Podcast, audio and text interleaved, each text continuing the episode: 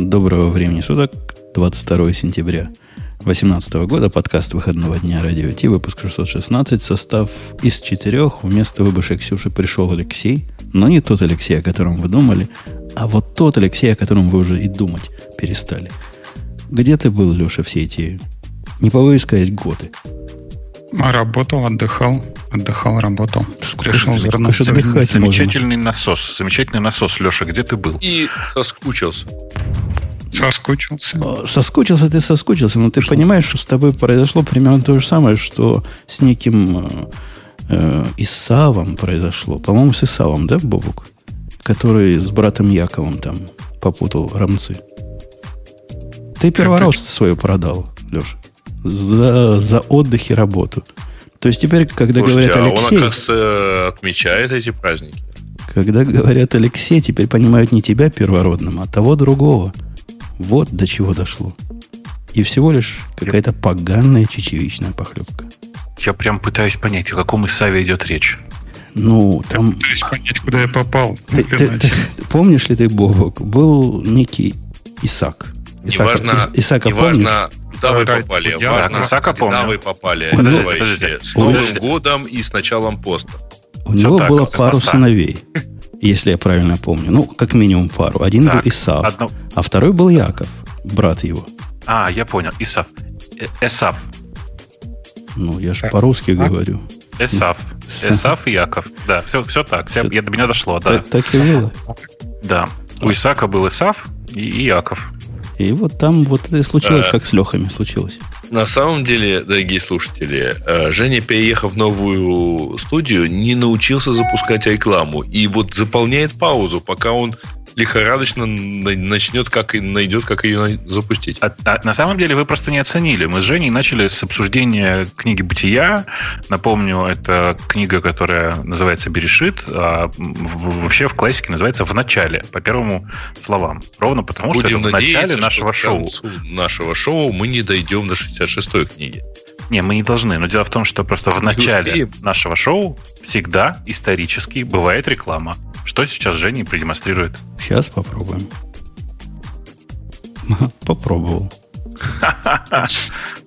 Слушай, как, как интересно получилось. Но, Бобук, расскажи еще что-нибудь. Ты же уже запускал. Из жизни еврейского народа я еще раз попробую запустить. Слушай, дело в том, что про, про жизнь еврейского народа там написано довольно большое количество разных книжек. И, э, и, говоря уже об апокрифах. Угу. Не-не, ну подожди, апокрифическая литература, это уже, знаешь, там греки, римляне, это все не, не про наш народ. А, э, вот в данном конкретном случае мы говорим скорее о пятикнижии. Пятикнижии, там книжек всего пять, и это довольно скучно. Поэтому я даже не знаю, как ну, долго про них разговаривать. Ну, это отличная пять книжек. Еще да. в то время тоже существовал капитан очевидность. Э, ну, ладно. Кто-то же придумал да. назвать Бобок, ты мне дал книжей. время на, на, на замахе прыжок, поэтому пробуем второй раз. Это шоу создано при поддержке Digital Ocean. Digital Ocean – провайдер доступного облачного хостинга. Всего за 55 секунд и 5 долларов в месяц вы можете создать свой облачный сервер в одном из дата-центров, расположенных в Нью-Йорке, Сан-Франциско, Амстердаме и Сингапуре, и управлять им с помощью простой, интуитивно понятной панели управления или воспользоваться мощным мощным API. Начните прямо сейчас. Введите промокод RadioDefist при регистрации и получите 10 долларов бонуса на аккаунт. А говорили, злые языки мы не сможем. Мы ого Особенно если к теплой Но... стенке со второго раза буквально с книги Шмот все получилось, мне кажется. Второй раз это еще не это. Не это самое, мы поняли, да. Да. Леша, что говорил, когда тебе... А меня еще жена спрашивала, что после подкаста ты мацу покупаешь. Ой, теперь все понятно. А эти самые младенцы есть, потому что мацу надо на младенца готовить, это всем известно. Ладно, пойдемте к нашим темам. А, хотя до наших тем. В прошлый раз я тут с Бобоком перетирал, э, и меня застыдили в комментариях. Говорят, тупой он Путун оказался. Не понимает, зачем нужен Unify контроллер. Помнишь, мы обсуждали, почему бы его не засунуть было э, прямо в точку доступа, и почему для этого отдельно стендалон программка нужна. Угу. Так и сегодня я понял. Это, это открыло мне глаза просто на, на все. У нас там тема есть, почему я ненавижу программное обеспечение. Вот почти на все открыло глаза. Начну сдалека. Запускаю я тут свой процесс для отладки, который, понятно, сидит на порту 8080. Ну, как обычно, как все они. И такой рестик. Он запускается, говорит, не в силах. 8080 занят. Хм, сказал я. Пошел смотреть, может, какой-то контейнер мой, другой запущен. Нет, ничего не запущено. Занят 8080.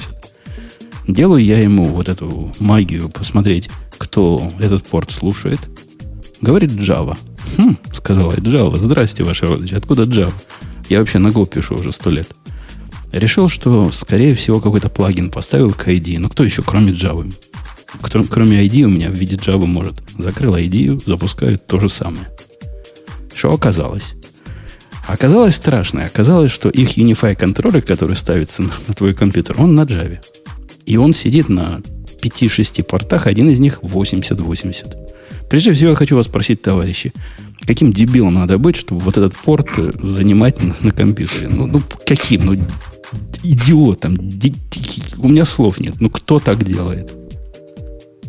А что-то ты, ты, по-моему, гонишь, он, по-моему, на 8.4.4.3 сидит. В том числе. Он, он сидит на 7 портах, в том числе и 8080. Я, я тебе потом покажу композ. После того, как я... После этого, конечно, я решил перенести его на HP сервер. Пусть там занимает 88, мне не жалко. Подожди, а зачем он вообще занимает порты на компьютере, на котором сидит? Ну, это такая система, где где он с тарелкой разговаривает, а сам наружу предоставляет API. И для того, чтобы этот API предоставить, и в том числе и веб UI, ему надо какие-то порты экспозить наружу, иначе к нему никак. Yeah. Зачем столько портов, если ты спрашиваешь? Ну, наверное, ему зачем-то надо. Я, я ж не знаю, я его не писал. Он уж на Java. На Java портов много открыть самое оно. Я, честно говоря, просто пытаюсь понять. Вот вот я себе ставлю на ноутбуке, например, э, это ПО для того, чтобы управлять своей точкой доступа. А ну, это не какого совсем. А? Это не совсем ПО для управления точки доступа. Это ПО для агрегации всей информации от, э, как они, юби, блин, я забываю, юбик. Ubiquity. И, не, это, это для... для ю...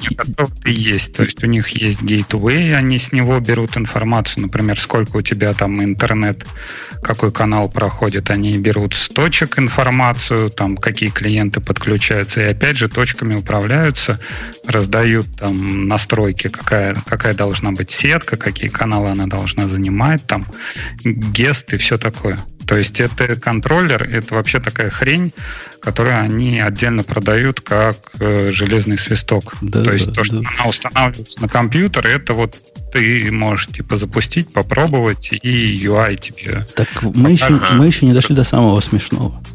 Э, Бобу, готовься, держи за животик. Сейчас начнется так. самое смешное. Пошел и на их сайте у них есть для Linux, версия для Linux. На самом деле это деп. Вот это они называют версия для Linux. Ну, uh-huh. благо у меня дебы ставится, запускает этот деп, он говорит, опаньки, Монгу не нашел. Я, я, я такой, что?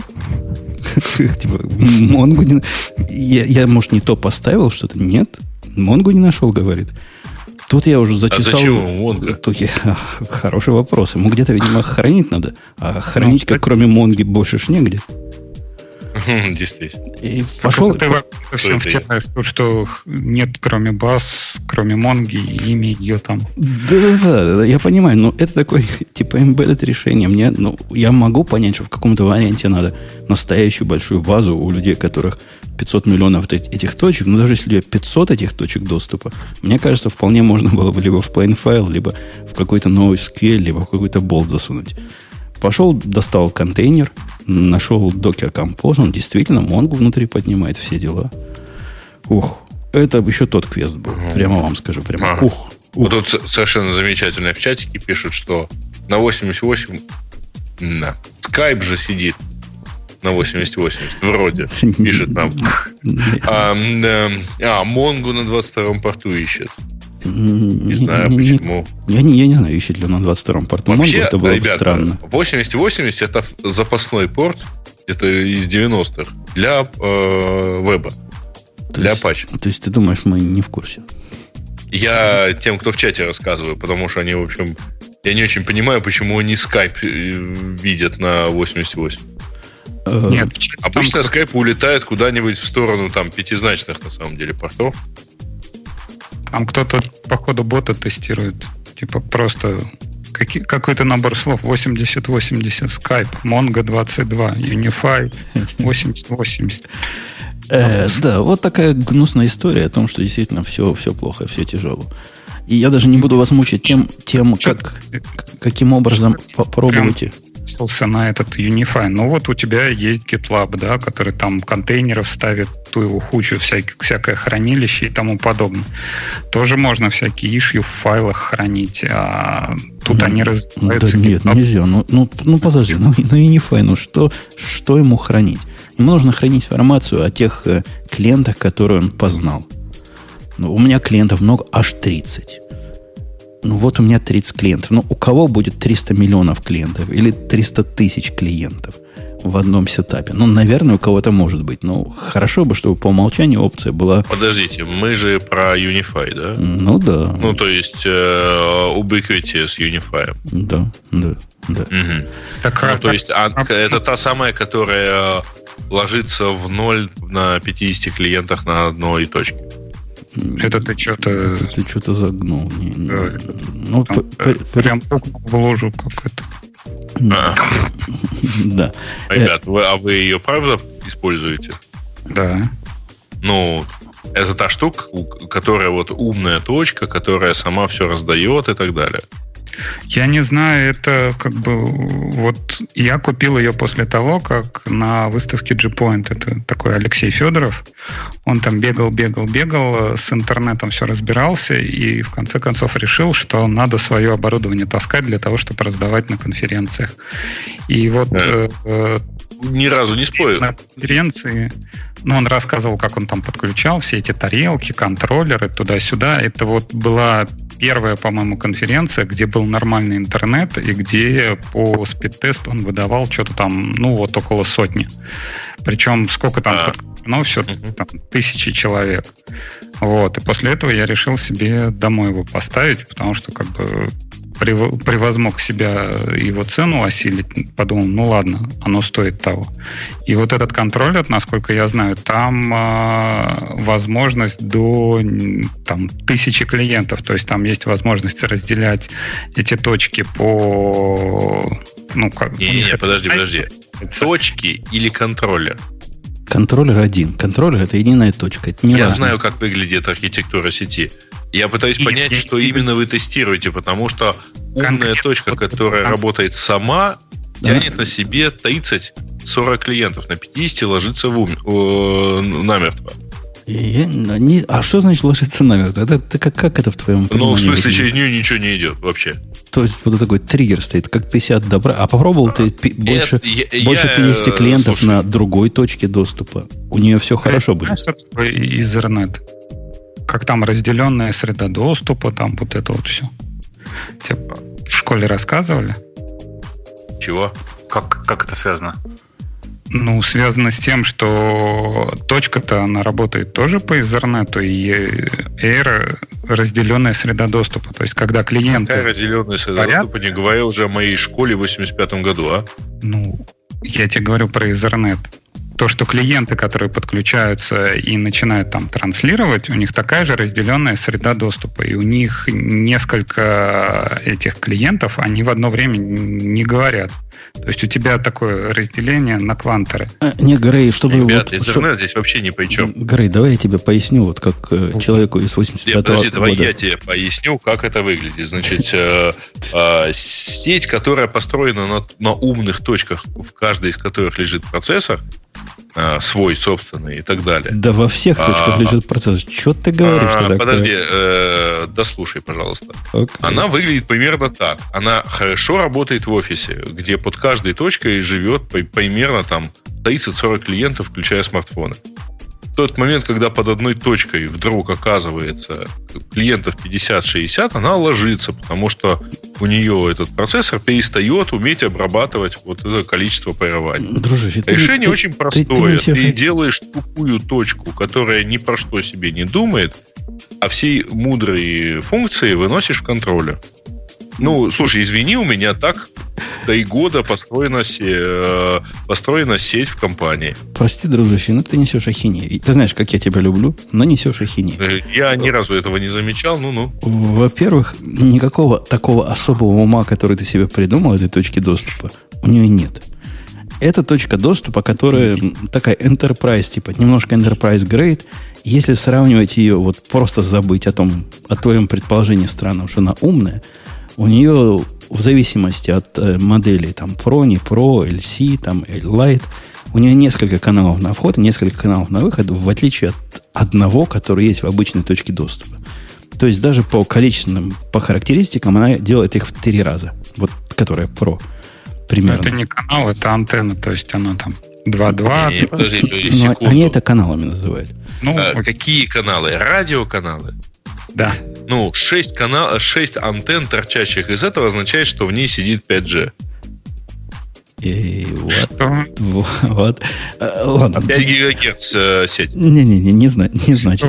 Не значит. У, у нее а три, три входных канала на, на, на in и три на, на out, по-моему, три. Три и три.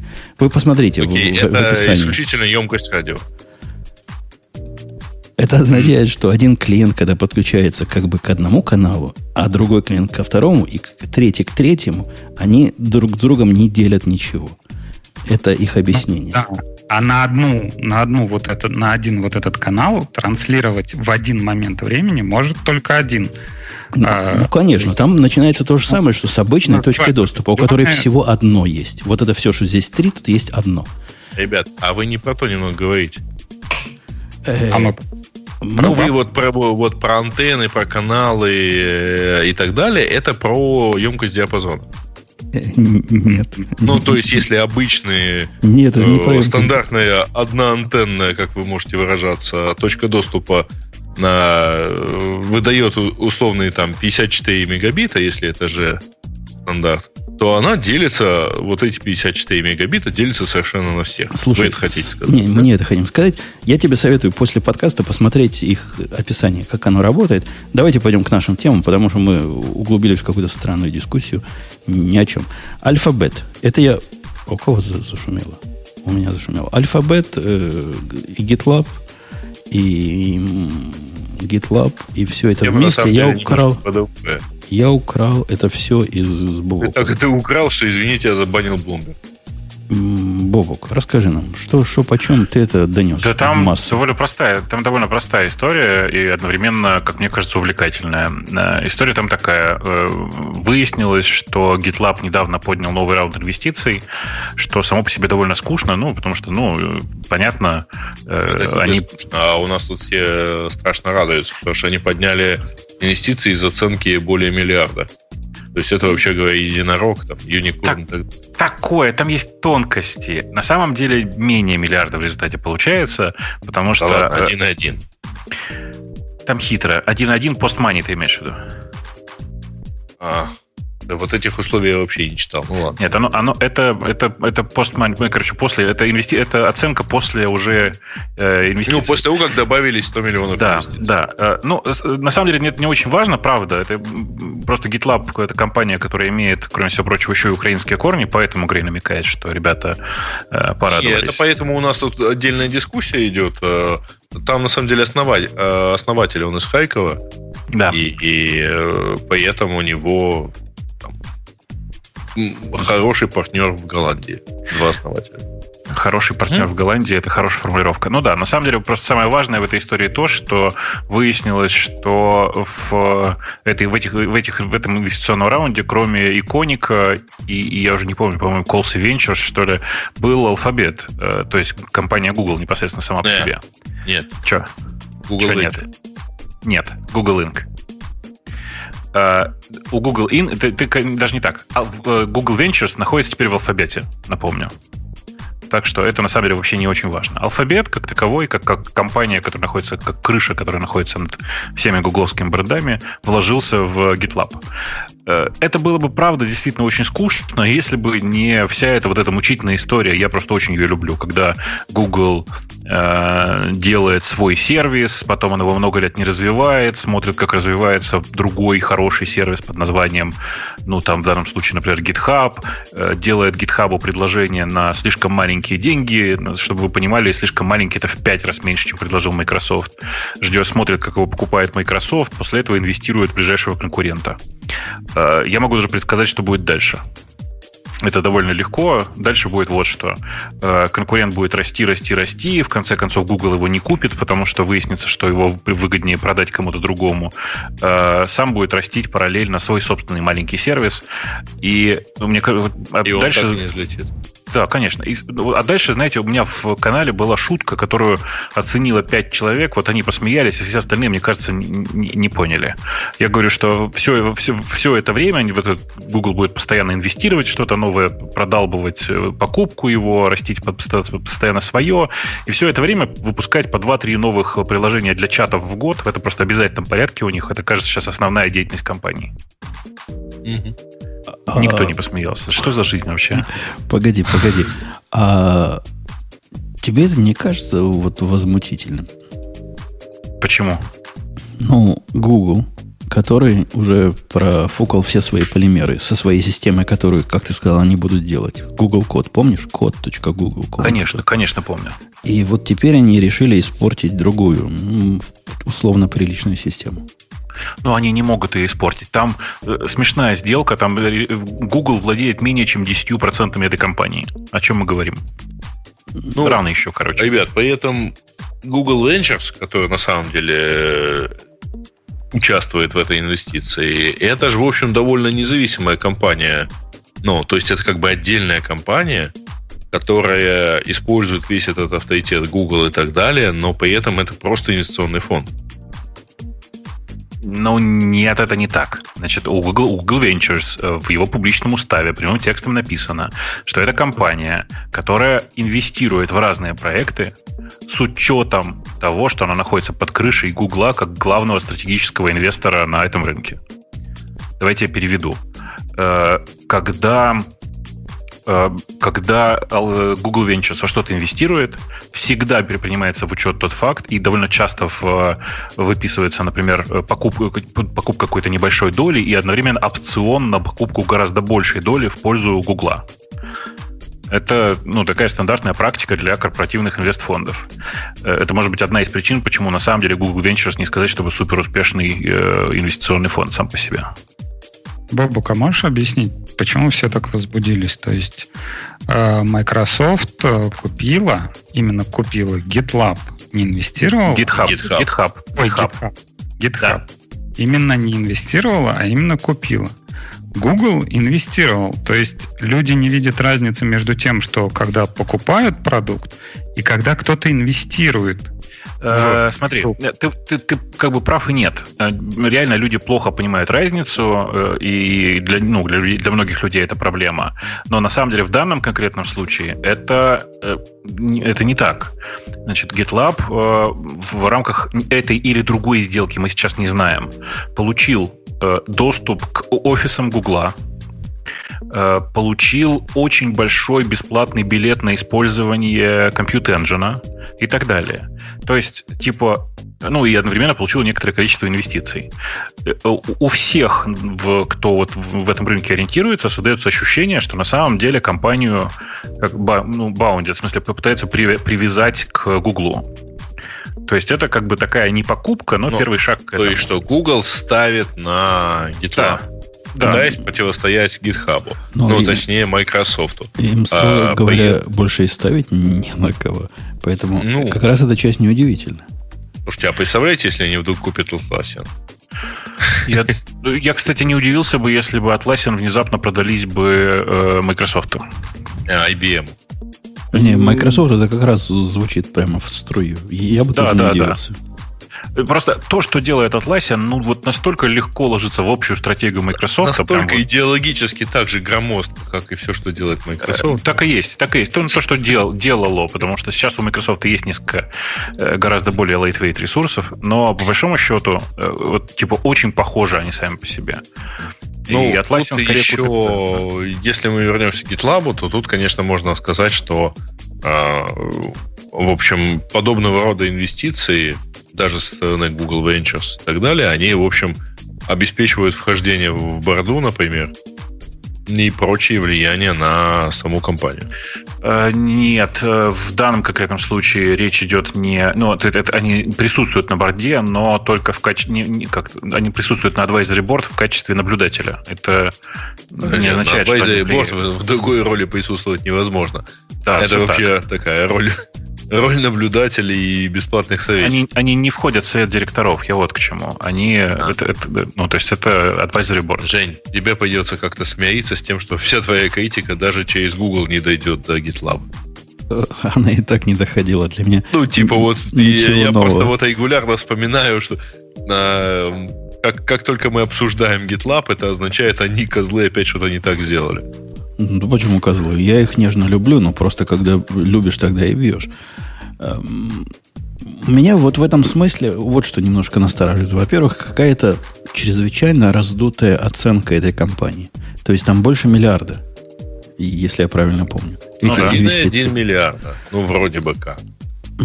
Это выглядит так пузыревато, на мой, на мой личный вкус.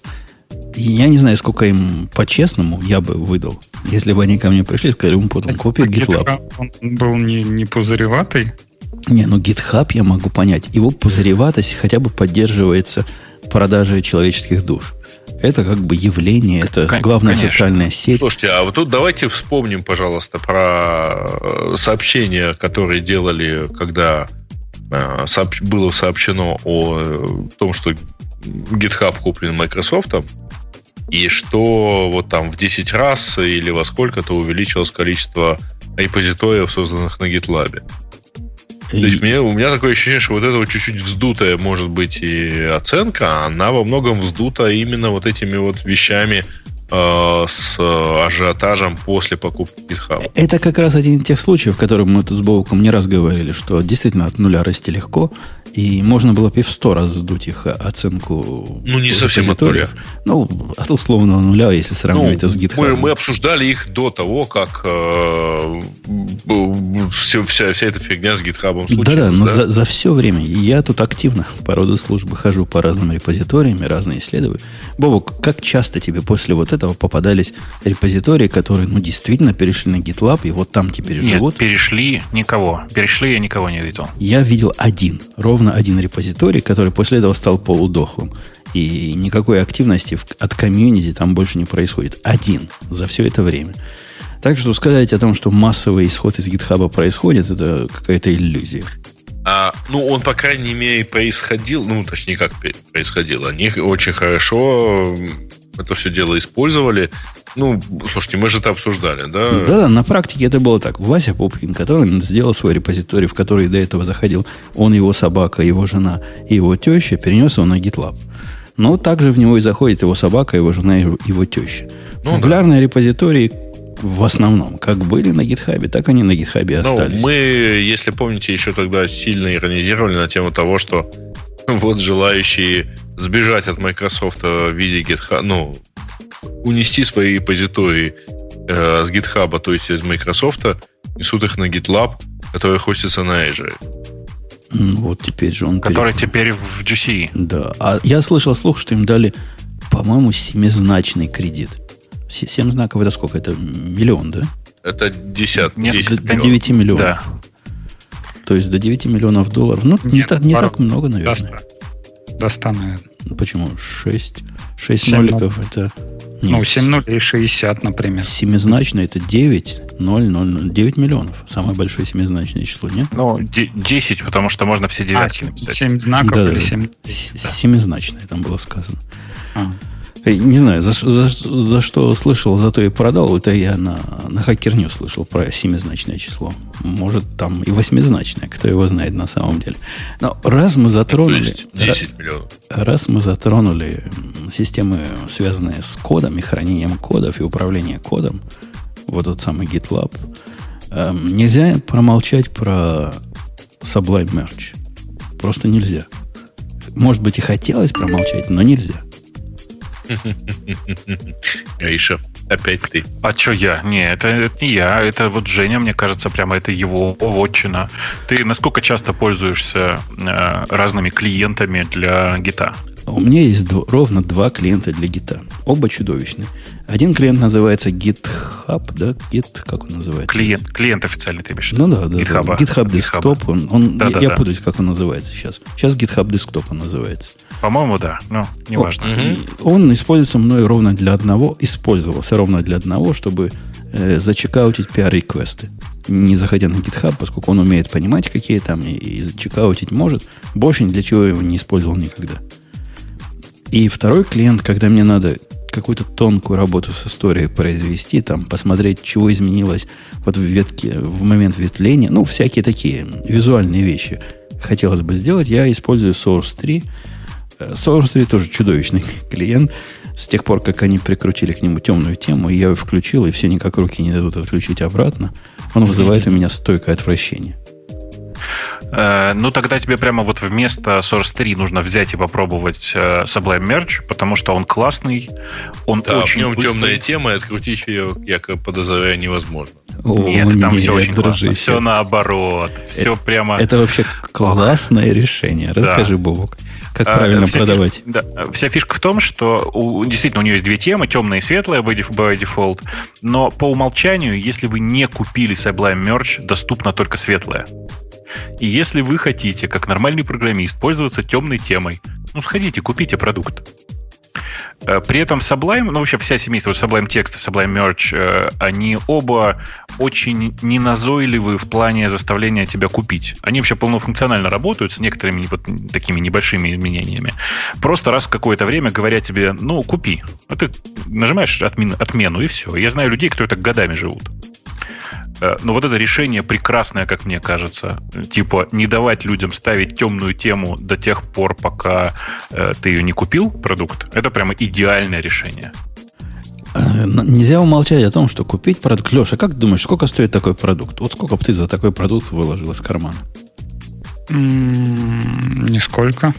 Ну вот Потому если, если бы вот если бы при- пришли, говорят, Леха, тебе нужно смотреть, как деревья там расцветают и как все цвета происходят, и надо один комит с другим комитом визуально сравнить, ну покупай. Вот сколько не жалко.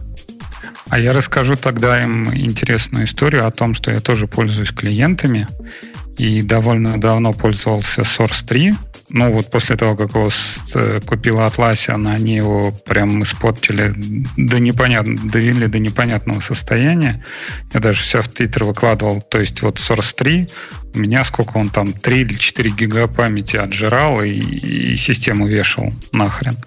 Вот. Мне подсказали э, прикольный клиент, называется Fork. То есть э, он, кстати, по-моему, написан тоже нашим соотечественным, может, и русский, но что-то у него какое-то такое славянское имя, и он с женой там этот клиент фигачит. Вот. И там, кстати, есть и мердж, и все это бесплатно. Жалко, что он доната как-то не принимает, нет у него кнопки. Но вот прям клиент офигенный. И как замена Source 3, у него даже этот ребейс интерактивный прям хорошо сделан, гораздо лучше, чем у Source 3. Ну, э, да, я в смысле, как бы ты сейчас Sublime вообще идет нахер, потому что Visual Code. это никак не связанная история, ну, то есть реально никак не связанная. Э, Есть, э, как мне кажется, довольно большая разница между форком и Sublime Merge, и она на самом деле в трехпанельном дифе. Э, Знаете, да, что такое трехпанельный диф? Ну, в смысле, это как бы такой способ, способ мержа, когда у тебя есть твой набор изменений, чужой набор изменений и панель, куда ты мержишь то, что, то, что на самом-то деле должно в конце концов оказаться у тебя в э, коде. Не, А, не, да, на, на- на самом деле он четырехпанельный в большинстве случаев. Да-да, в смысле, это, это базовый случай трехпанельный, а есть еще, в смысле, а на самом деле нужно четыре, потому что еще нужно, типа, ну, м, исходное состояние до всех этих дифов. Да, оригинал. И вот этого как раз в, э, в новом Sublime Merge нет, а можно переключиться между... э, То есть всегда три панели, можно просто третью переключить между результатами и сорсом. Не знаю, в Ага. курсе это или нет, но там такое, я читал, есть. Сам такой не Да-да. видел. Да, да, не, я, я переключался между ним, и мне как раз очень порадовало то, что есть хотя бы какой-то трехсторонний div. В форке этого нет, если что в форке нет простого способа, типа, посмотреть все эти панели и избирательно мержить одну, одно хочу оттуда, одно отсюда. Э, и, ну, и нужно сказать, что типа программы, отдельные, отдельно стоящие программы для таких мержей, они есть, но они стоят таких же денег, как стоит сам, сам Sublime Merge. По-честному, если. Да, привет, Araxis Merge. Да, да, да. И, ну, я как бы, я не знаю, как, э, по какой причине я должен пользоваться Araxis, при том, что Sublime Merge работает в 50 раз быстрее и выглядит не хуже при этом. Выглядит а он прямо, прямо действительно, калейдоскоп, он вообще перестали его поддерживать, это просто разочарование. Я, я на него большие надежды в свое время накладывал. И вот как он был в какой-то версии 2.14, да, не помню. Да. Так он до сих пор такой, и, и все. И ничего больше не, не происходит. Они, кстати, зайди на их сайт, они, по-моему, что-то выпустили, и то ли перестали в этот э, в App Store выкладывать. Что-то такое. Они, по-моему, сделали новую версию. Я помню, что-то обновлял такое. Ну, возможно. Ну, я на Раксисе уже всю жизнь сижу. Он кривенький, косенький, но зато могучий, как, э, не знаю, как э, Белаз какой-то. В гору идет. Белазы в гору ходят. Я думаю, ходят. Вот для меня он хорош. А к Sublime Merge, ну, действительно, крутая штука. 99 долларов они просят за включение черной темы, то есть за регистрацию. Мне не жалко 99 долларов, особенно 99 долларов работодателя. Чего, чего вы деньги жалеть? Дело хорошее. А вы вообще используете черные темы? Что-то я Да. Да, я вернулся на черные темы обратно. Я думаю, что ты тоже скоро туда вернешься. Да, у меня весь экран, который для девелопмента, вот э, второй как бы экран, один для всего остального, а второй для девелопмента. Там сбоку черные терминалы, в середине черная ID, на MacBook там черный э, VS-код, все, все черным черно. Это как это, в черном-черном офисе. Вот, вот, вот, вот, вот. Черный путун. Э, Маленькая девочка, черный-черный терминал уже находится на твоем экране. В этой штуке есть крутая фича поиска. Ты, Бобок, нашел, можно искать. Я такого не видел, во всяком случае, в таком простом виде ни в одном из э, клиентов. Поиск просто могучий. В него понятно, как зайти, потом трудно выйти, но я уже научился выходить. Надо, оказывается, иконочку поиска еще раз нажать, тогда выйдешь в обычный режим. Но поиском можно искать, например, комментарии по автору, комментарии, э, не комментарии, комит по автору, комит по описанию и по всякому прочему. Это, это прямо круто. Это, это удобно. Странно, mm. что у других оно так просто не сделано. Работает быстро, шустро. В первой версии, которую я поставил, меня неприятно удивило отсутствие возможности комита в detached головы. Просто не умел. А, в Detached. Ага, да. Просто не умел. Вот вышел на днях апдейт, там народ тоже возмущался, мол, ну как, как, так, как, как так не уметь? И они это вроде починили. Я не пробовал, не знаю, починили или нет. Утверждают, что починили. Если починили, для меня это хорошая и солидная замена Source 3. А, кстати, а вот э, Tower упоминает, что про него думаете. Я, по-моему, ставил его. Он же платный. Какой? Не, но он... Не, ну вот ты тоже не бедный. Я к тому, ну, что я, по-моему, его открыл, что-то посмотрел, у него у меня было такое впечатление, как будто до хрена свободного места, то есть все как-то скучно в одном углу, а как бы и таких функций. А, вспомнил, мне нужны были эти для стэшей. Вот, Вспомнил, какая убийственная фича у форка, которой нет у SourceTree и, по-моему, у Tower не было. Это возможность стэшить не, ну, файлы, которые в индекс еще не добавили. То есть э, она как бы git stash минус u, но она почему-то у клиентов э, ни у кого не добавляется. А вот у форка он как раз спрашивает, типа, хотите добавить в stash такие файлы? А у меня очень часто бывают файлы, которые вот лежат, там добавлены, не добавлены, но их надо убрать перед там полом или что-то такое сделать. И вот это вот очень удобно. Офигенная штука. Я, по-моему, читал, сам не видел. По-моему, такой есть Stash All, вот такой всего, да. вне индекса. По-моему, есть и, и вот в этом клиенте, хотя сам я не пробовал, зуб не дам. А что в этом клиенте приятно, мне лично, то, что он концептуально пытается быть тонкой оболочкой вокруг гита. И они принципиальным соображением отказываются переименовывать то, что люди требуют. Говорят, ну, как ребейс, что за ребейс такой? Непонятно. Нам, начинающим, непонятно. Назовите как-то по-другому. Они говорят, не-не, мы, мы тонкая оболочка. Как в гите оно есть, так и у нас есть. И все. Меня знаешь, что Бобок удивило? Я не нашел Ну, какой-то штуки. Подожди, Те- мне, мне кажется, ты недостаточно явно сказал. Тебе же тоже это нравится, правда же? Конечно, я за это его люблю Да, и ценю. вот, вот, вот, вот, ага. Тонкость наша все. А вот э, про тонкость. Я не нашел, как у него прямо терминал из него открыть. По-моему, никак. Я не открывал ни разу. Нет, ни, ни- разу не открывал. Ну, это просится. Вот если они такая тонкая настройка, то просится. Хотелось бы, не выходя из этого клиента, запустить что-нибудь ручками, если, если очень надо. Ну, ну, наверное, да. Хотя кажется, что проще в, этой, в этом месте просто терминал открыть. Ты знаешь, что у них есть, э, ну, как, как у Sublime, э, консольная команда SMerge, которая прям вызывает, э, собственно, GUI, если надо. А все остальное это консоли просто делаешь, и все. У них, кстати, команд Shift-P работает так же, как в Sublime. Если вы вдруг не обнаружили еще, так таки да. Ну, в общем, э, это на самом деле во всех отношениях идейное продолжение Sublime. Э, Меня слегка разочаровало, что на самом деле интеграция с Sublime не очень мощная, прям скажем. То есть она есть. Я, в, не то, я в одном месте его видел. Попытка редактировать конфиг открывает Sublime Ага. с JSON-файлом. Ну да. Да-да-да. А, Во- ага. ага. Во всех остальных отношениях оно, ну, как есть, типа, просто работает в, в рамках системы. Э, Да. Я Меня при этом хочу... Да, Сильно давай, давай. удивила... э, Меня сильно удивила цена лицензии. 99? Да. Почему тебя это удивило? Обычная А, цена. ну, хотя бы потому, что внутри Sublime э, есть плагин с вполне вменяемой работой с гитом, Слушай, но совершенно это- бесплатный. Это- Sublime тоже не бесплатный, по-моему, сам по себе. -то. Sublime такой же, как... как- Еще раз, смотрите, значит, если вам Sublime дорого... здесь стоит 80. по их цене. Если вам дор- дорого пользоваться Sublime, Sublime Merge, просто научитесь нажимать cancel. В смысле, что... Даже не он- надо, он не просит ничего. Он просто пишет unre- unregister и все. И не дает Кажется, черную он- тему. Кажется, он через месяц будет э, типа раз в неделю, что ли. Там какие-то есть, э, э, рассказывал кто-то. Что через месяц он будет раз в неделю показывать окошко, но ты все-таки заплати.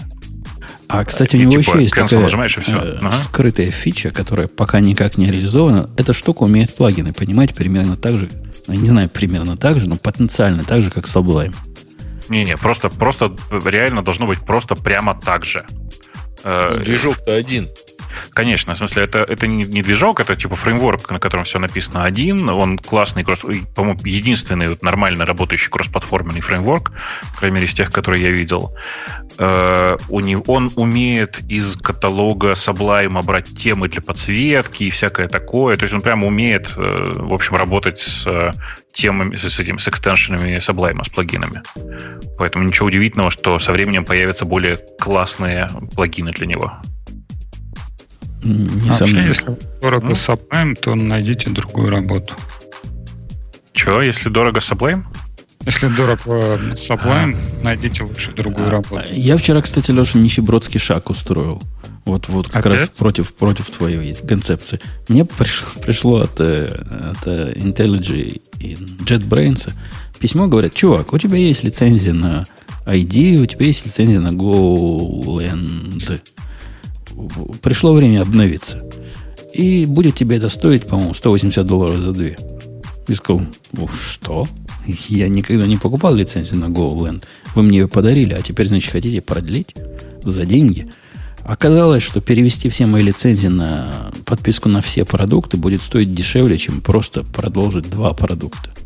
Так что я как нищеброд купил себе, по-моему, за 120 долларов очередной год. А у них сейчас там акция, кстати, есть, мальчики и девочки. Если у вас есть какой-то один продукт, вы можете перейти на э, все продукты и не потерять свою, свою историю. Ну, все скидки, которые вы за годы своей службы накопили.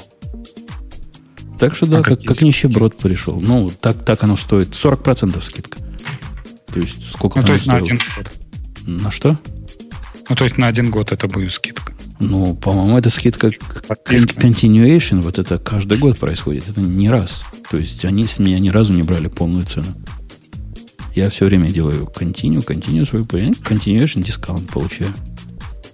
Но один раз можно вот перейти без потери continuation. Понимаешь, в этом смысл? По-моему, до какого-то ноября у них это мероприятие. Так что бегом, если вы такие же экономные, как и я. Только речь идет в данном случае, в данном комментарии Женя, речь идет об IntelliJ IDEA, да? Ну да, я так и сказал, да, про IntelliJ IDEA. Я просто, ну мало ли, народ все-таки переключится на тему на про Sublime Merge. Э, давай, давайте такие про, про главное скажем. А, да, о главном, про Линуса. О главном умолчать нельзя. Достали, достали Линуса. И это какая-то грустная история. Грустная и непонятная история. Да. Ну, рассказывай тогда, если она тебе непонятная. Мне кажется, что она очень понятная. Я вообще скажи. эту историю читал в изложении Нью-Йоркера. Там какие-то страшные люди с, не, с non-binary и так далее. То есть, Бобук, тебе понятно, что Линус, который всех совершенно справедливо посылал направо и налево в течение последних 30 лет, вдруг встал и сказал, я Гай хороший, я не умею как следует с людьми общаться, и мне нужна помощь, поэтому я отхожу от проекта на время, пойду этой самой профессиональной помощи найду. Что они с ним сделали? Чем они его накормили и опоили? Не Но... мог наш Линус такого сделать. Здраво умеет трезвой памяти. На самом деле они начали обсуждение Code, code of Conflict, точнее Code of Conduct. Это не, не, не одно и то же, прям скажем. А, нет, а у них, а, они, по-моему, внутри у себя, вот, вот это самый Code of Conduct, в какой-то момент назвали Code of Conflict. Это, это да. реально один документ, просто это, это апокрифическое название. Да, это, ну, нет такого документа, это шутка такая внутренняя была, но да. Э, короче, все примерно так и было, с поправкой на то, что многие думают, что это шутка. Нет, это не шутка. Э, Linux просто наконец-то по какой-то причине, реально по какой-то причине, никто не знает, пока внезапно осознал, что, возможно, он вел себя не очень хорошо все эти годы. Вот Нет, возможно, что его это не очень хорошее поведение как-то может, вообще говоря, влиять на, так сказать, много чего. По-моему, его все-таки задолбали журналисты вопросами. В том нет, числе думаю, и на фоне нет. вот этого вот э, обсуждения, я думаю, что нет. Э, нет, обсуждения я, кодекса. Я в это вообще не верю. Дело в том, что, ну, если прямым текстом говорить, Linux очень очень спокойно переносит любые подобные нападки. Он много лет этим занимался, ему вообще плевать.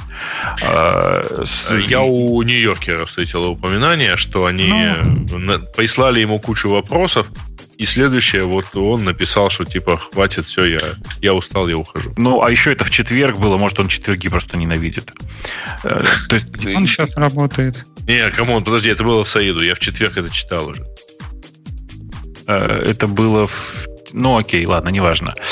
Э, где он сейчас работает? Я не знаю, где он сейчас работает. Кто знает, где он сейчас работает? Где он сейчас работает? Он сейчас работает главой Linux Foundation или как? Нет. Вот, не главой, а Very benevolent dictator, да? Не, не, конечно, нет, это не, не работа его. В смысле, он всегда где-то еще отдельно параллельно работает. Где он сейчас работает, я не знаю, я просто, ну, я перестал за ним следить еще со времен трансметы. Эм, ну, я вот помню, да, трансмету, а после этого я не помню. Потом, по-моему, он был в Гугле, нет? Ну, он работал консультантом несколько раз в Гугле, но так, чтобы он прямо там работал, я, честно сказать, не знаю. Ну, По-моему, обсуждали, что он из трансмета куда-то пошел. Поищите в, в LinkedIn, не... где он работает. Мальчики и девочки, доложите нам. Я не могу, у нас забанен. А, а, я мальчикам и девочкам веду. У меня даже платный аккаунт. Из чатика. Э, слушайте, нет, я не знаю, почему вы так все это упрощаете. Это реакция от Линуса это последний человек, которого я ожидал поднятия белого флага. То есть последний ага. сдавшийся политкорректности. Он сдался. Ну, что там скрывать? Мне кажется, ты неправильно воспринимаешь происходящее. Ты почему-то все это воспринимают. А, кстати, в LinkedIn у него обозначено fellow в Linux Foundation. Грей, ну дай Это значит, что он ничего не делает. Да, да, значит, Я знаю, что это значит. Значит, смотрите, э, мне кажется, что вы неправильно воспринимаете это письмо Линуса. Линус написал буквально следующее. Я сейчас пойду, попробую поговорить про это. Я, я подозреваю, говорит Линус, что, возможно, я действительно излишне жесток и плохо понимаю людей. Пойду, скажу к профессиональным людям, пусть они меня попробуют этому научить, говорит он. А пока я немножко выйду, отойду в сторонку и посмотрю со стороны, как, как, как все, что, как все происходит. Э, то есть, на самом деле, нет, Линус не сказал, что он там прям, прямо вообще просто сволочь и негодяй. Он всего лишь сказал, что он... Э, Аутист. Он сказал, что он плохо чувствует людей, что у него плохо с эмпатией, и он извиняется, буквально, он извинился за свое поведение э, в отношении личного нападения на людей, которые, ну, как бы не очень хорошо себя вели, в смысле, которые мешали ему работать, которые что-то там делали, и он назвал это свое поведение непрофессиональным. А Все. что непрофессионально в поведении когда ты видишь, как дебил делают работу, ты называешь их а, дебилами. Если очень коротко, если очень коротко, э, его легендарное «Shut the fuck up, Мауро» должно было звучать э, значительно Please. короче. Например, Маура. Э, no. Ну, Этого было бы достаточно. А? Shut the fuck up это просто, ну, ты Вообще, это... на самом деле, плохо начинать письмо коллегам со слов «вы глупые безумные обезьяны, да? Ну, нет, он так, мне кажется, и не начинал. Главное, что он коллегами их, этих людей не считал. Но в отношении Маура он конкретно был, конечно, неправ. Ну, прям не надо было так орать. А, не, мне да. кажется, ну вот э, прям такая же ситуация была со Спейси. Насколько я помню, там прям один один он выступил такой. Я вот там... Э... Не, не, подожди, в отношении Спейси там были вполне конкретные факты. Нет, э... уже появились после того, то есть там, вернее, там что-то было такое как бы непонятное, да, он выступил, сказал, что типа, ребята, все, спасибо, я вот плохо себя вел, я типа мухожук. Вот. И после этого посыпалось, что он там кого-то в гримерке, там что-то каких-то... Нет, нет, нет, нет, там, там как раз было все наоборот. Там сначала посыпались э, пара-тройка фактов, и после этого он выступил. Слушайте, это точно здесь никак ни с чем не связано. Э, рассказы Нью-Йоркера про это, про то, что это все вызвано журналистами, это желание журналистов быть более значимыми, чем они есть на не, самом ну, деле. Ну, там на самом деле Нью-Йоркер, э, у него довольно большой материал, они... Да но э, так, подожди, ну дай же рассказать да. в конце концов. А, ну давай. А, значит, в Нью-Йорке действительно вот в четверг вышел... Четверг. Да, кажется, в четверг вышел э, довольно большой материал про то, что вот Linux написал такое письмо, и они нашли очень немалое количество, причем преимущественно женщин, которые участвовали в работе Linux Foundation, которые были контрибьюторами в Linux kernel, и которые так или иначе, так сказать, потерпевали какие-то или страдали от э, манеры общения Линуса. А, более того, а реально там, я же не знаю, упомя- упомянул, так сказать, нон-байнеры и так далее, там реально нашли человека с э, такой неопределившейся э, половой принадлежностью, но, который тоже как-то от этого страдал. Причем нельзя сказать, что... А? Баба тоже человек. А, нет, в данном случае как раз не баба. Ну, а, хорошо. Это тоже. Вот. А на самом деле э, никто из них не утверждает, что э, это было как-то вот э, оскорбительно персонально или еще как-то. Но, по-моему, они все дружно возлагают на Linux ответственность за вот эту атмосферу как бы ну, не то чтобы грубость, грубости, но резкости. И... Так. так он не выбирает же. Он, он, он как Трамп. Он всех по матери посылает. Ему все равно, кого послать. Будь ты байнери, не байнери, мальчик или девочка. Он тебя точно Слушай, так же пошлет. Уж куда это... эту статью ну, Что, вообще говоря, не является на самом деле совсем уж правильным, да? Да почему неправильно? Не знаю. Он руководит проектом, как ему кажется, правильно. Он никакого особого отношения к, к особым людям с особыми качествами не проявлял, насколько я знаю. Я Еще не раз вижу ничего тут эту странного. статью в Нью-Йоркере. Там никакого, ни, там даже, даже эти люди, которые, у которых они спрашивают, там чувствуется, Нет. что даже им неудобно такое такое говорить, кроме одного единственного человека. Да, наверняка э, можно заподозрить, что вообще в LKML, э, если ты активно заходишь и говоришь, и начинаешь свой патч со слов «Здравствуйте, я веган», то, наверное, можно получить и по щам. Ну, потому что какое-то отношение имеет к делу. В среднем же в LKML, на самом деле, довольно дружелюбное сообщество на фоне других других сообществ. И тут Linux, конечно, не виноват. А, то, что за а? конференция такая? Какая конференция? LKML? Ну, вот в чате. Linux Kernel Mailing List. Че? Он не тут вопрос задавал, пока ты его не перебил. Задай его еще раз, Леша. Нет, вот тут в чате говорят, что триггером стал перенос саммита. И какой-то саммит будет не в Ванкувере, а в Эдинбурге. Да как, какая разница? А, нет, там на самом да, там была какая-то история про то, что они собирались э, то ли он профокапил, то ли кто-то профокапил, значит, мероприятие э, вот как раз для контрибьюторов э, листа. Не, а вы уверены, что это, кстати, профокапил? Просто я тут трусь с людьми, которые часто ездят на конференции и там выступают. И они последние года два, наверное, стенают э, по поводу того, что на всех конференциях прям идет diversity. Прям закидывают diversity нет, нет. принципиально, то есть надо, чтобы был там... Нет, нет, это не тот саммит. Это Maintainer Summit. Это Maintainer Summit. Ну, это не это, это вообще это пикник на самом деле. Типа ну, того. Пикник. И вот на этих вот, э, на конференциях э, постоянно находится кто-то возбухает, что не хватает diversity.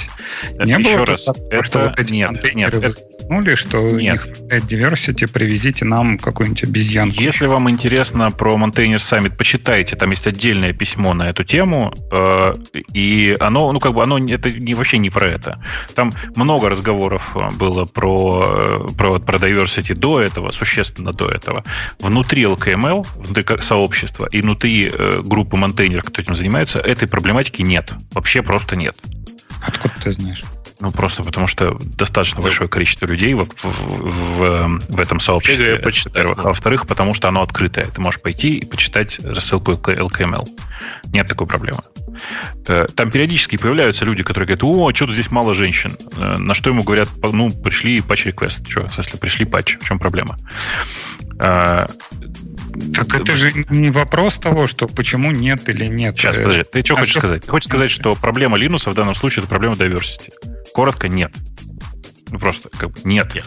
Проблема Linux в данном случае это проблема в том, э, что до него в какой-то момент дошло. Плохо, тоже сходу на, на это, звучит, это звучит смехотворно. Конечно. Дошло до Линуса. До Линуса Конечно. дошло. Он плохо себя вел. Да, ну, да, выглядит да, это так, ребят. Ну. Но почитай, смотри, вот сейчас вот э, после, после шоу остановись и прочитай еще раз его письмо, э, исходя из, следующего, исходя из следующего предположения. Речь идет не о том, о чем написал Нью-Йоркер. Речь идет банально о том, что он слишком явно и активно, зачастую матом, просто целенаправленно опускал Видишь, людей. Я эту тему добавлял сюда. Я понимаю, что так ты добавлял. Я читал это письмо. Отлично. Так вот, просто у меня такое ощущение, что ты его читал, думая про, ну, типа, вспоминая статью Нью-Йоркера, а не в обратном порядке.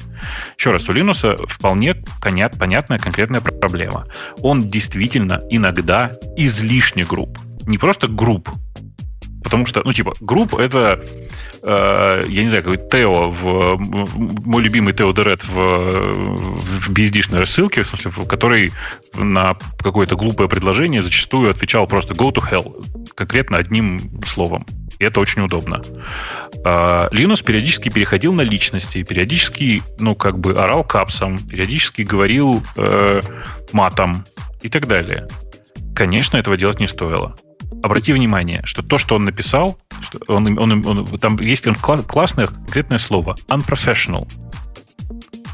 Понимаешь? Да. Вот такое... В общем, как говорил самый знаменитый попугай советской фантастики, Корнеев груб. Да, Прекрасный да, но... работник, дурак и редкий прелесть. Э, проблема здесь в том, что э, нужно понимать, что такое поведение Линуса это икона для разработчика. Это как бы можно с этим много спорить, но Линус сам по себе это разработческая икона. И, ну, я бы сказал, что его поведение можно было бы оставить э, таким без изменений. Я думаю, что он и сам это прекрасно понимает. Если бы не тот факт, что э, слишком большое количество людей начали на него смотреть как образец для подражания. А это, ну, как бы, ну, наверное, не очень хорошо. А это, кстати, не факт. Что это, это вопрос, кстати, открытый. Хорошо это или нет? Хорошо ли посылать по матери дебилов – или надо им говорить, о, good job, но в нашу концепцию оно пока не вкладывается. Не, нет. Нет, ну, делай, давай, давай сделаем разницу все-таки. Вот тут очень, очень важно разделить. Ты можешь ответить, нет, это нам не подходит. А можешь сказать, там... Э, Засунь себе это. Shut the fuck up, да. Это разные совершенно штуки надо делать поправку на то, что э, все-таки, напомню, э, люди вообще часто этому удивляются, но вообще Linux, он изначально не американец. Он как бы в Америке прожил большую часть своей, э, там, большую, наверное, он часть своей жизни, но даже не больше. происхождения. Э, ну, он фин просто, он по-шведски никогда не говорил. Он, не, у него, по-моему, мать шведка или... Ну, насколько я знаю, насколько я знаю, э, Линус получил гражданство в, то ли в 10 то ли в 11 году, в смысле американское. Uh-huh. И периодически у него были проблемы с английским языком и восприятием американской культуры. Это было. Ну, тут как бы ну, давно дело было, в начале 2000-х. И Возможно, его излишняя экспрессия и использование мата и переход на личности – это следствие того, э, как э, ну, типа, как, как, как, Горячие как он... финские парни общаются. Типа того. Нет, типа того. это скорее виртуальность. Слушай, но он же и в личной Я, я уверен, кажется, что он и в личном тебе скажет, Он в личной жизни точно так же Он в личной жизни точно так же делал. И, и я на всякий случай напомню прекрасные его пассажи по поводу NVIDIA, которые он говорил лично и под, если, с присутствием чуваков из NVIDIA и э, показывая пальцами все, что он имеет в виду. То есть он такой довольно ну, агрессивный чувак. И, конечно, этот уровень агрессии можно было бы убавить, э, потому что, ну, типа, не, не, не обязательно быть, э, как, не обязательно вести себя как рок-стар, если ты хочешь просто быть рок-старом. Так он не пытается, мне кажется, не в этом проблема. Мне не кажется, что он себя пытается вести как рок-стар. Он себя ведет, как он ведет. Вот он такой человек. И идти за профессиональной помощью, потому что он, видишь ли, не понимает эмпатию – после того, как 30 лет, или сколько он уже лет этот Linux ведет, как проект, и в принципе успешно ведет, может, не надо ничего менять в консерватории. Может, и так хорошо. Может, если он станет добрым и ласковым, и таким теля, который всем будет говорить, ну, ребята, крутую работу сделали, может, тогда качество продукта упадет. Я надеюсь, что он просто научится говорить «нет», а не «shut the fuck up». Понимаешь? Угу. И этого будет более чем достаточно. Кстати, интересно, ведь как-то это все происходит на фоне того, что совсем недавно уходил Гвидов. Ну, связь. Нет, это разные истории, конечно. Нет, конечно, истории, конечно, разные, но просто они как-то происходят очень близко друг к Да, все произошло, произошло рядом, но в, в первую очередь я думаю, что рядом это произошло из-за того, что слишком с большого количества разных сторон начали дергать за эмоциональные ниточки. Ну, то есть, типа, ну, как, ну, в, в, в LKML долгое время существовал вот тот самый кодов конфликт, который, ну, который был и был себе. И когда с разных сторон начали приносить новые представления о том, как правильно себя вести, Linux на себя приложил это и понял, что что-то он сам не вписывается во всю в эту историю. С Гвида история немножко другая.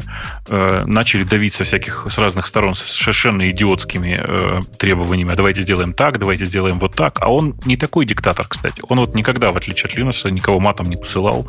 Вообще вел себя довольно вежливо и аккуратно. И он просто, ну, кончился. Ну, невозможно 20 лет э, быть мягким дикта- диктатором.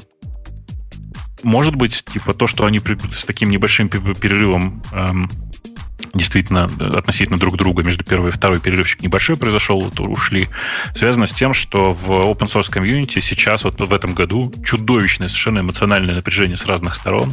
Туда пошли и люди, которые требуют заменить master slave, и люди, которые действительно требуют diversity, и все подряд. И это на самом деле, ну, просто создает дополнительное напряжение. Неприятное дополнительное напряжение. Ну, а как его разруливать? В смысле, никак. Ну вот видишь, они типа сказали, знаете что, дальше без нас в какое-то время. Ну, ну то есть, получается, разработка еще будут проверять весь код на использование master slave, black, там, white и что-нибудь Ну нет, в, в, в ядре этого не будет же. Ну, и... ты же говоришь про open source. Про я open же говорю не про это. Я, нет, а в open source это и так происходит. Конкретно в ядре этого не происходит. А, я говорю вот о чем. О том, что просто внутри сообщества слишком большое напряжение лишнее, которое возникло во многом из-за всей вот этой неразберихи. И, ну, это лишнее напряжение, оно, естественно, сваливается на тех людей, которые являются в каком-то смысле идейными руководителями всего этого. Ну, они просто и взяли и сделали степбэк. Надо сказать, что Linux при этом не ушел же, он ничего такого не сказал. Он сказал, что он, ну, time off. Ну да, в отпуск как отхожу. Как бы да, в отпуск. Да, да. Покажу специалисту. Ну, не, не, он, подождите, он назначил заместителя. Ну... Это не заместитель, это временно исполняющий обязанности. Все-таки, ну... А, нет, Linux это никуда... заместитель. Я не сказал преемник. Да-да, в смысле, я к тому, что заместитель э, это человек, который принимает все решения как бы без него, а в данном конкретном случае это просто, ну, типа, он выставил вперед себя прокси. До него будут доходить далеко не все запросы. Вот и все. Э, давайте о том, как Amazon с цепи сорвалась.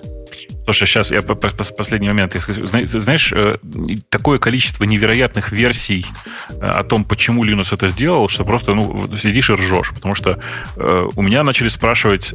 Видите, смотри, я почему так ну, как, уверенно про все это говорю? Я по старой привычке, я какое-то время там довольно давно был, был в, в LKML, в смысле я и писал, и, и патчи были, и все дела. А потом я туда очень давно ушел, это было прям совсем давно. Но по старой привычке еще общаюсь с большим количеством людей, которые имеют большое отношение к линуксовому ядру. И даже среди них пошли вопросы типа э, друг у дружки, значит, начали спрашивать, слушайте, может, его жена заставила? А, а вот нет, точно... Нет теории о том, что он посмотрел, что с Алекс Джонсом случилось, и, и решил не доводить до этого.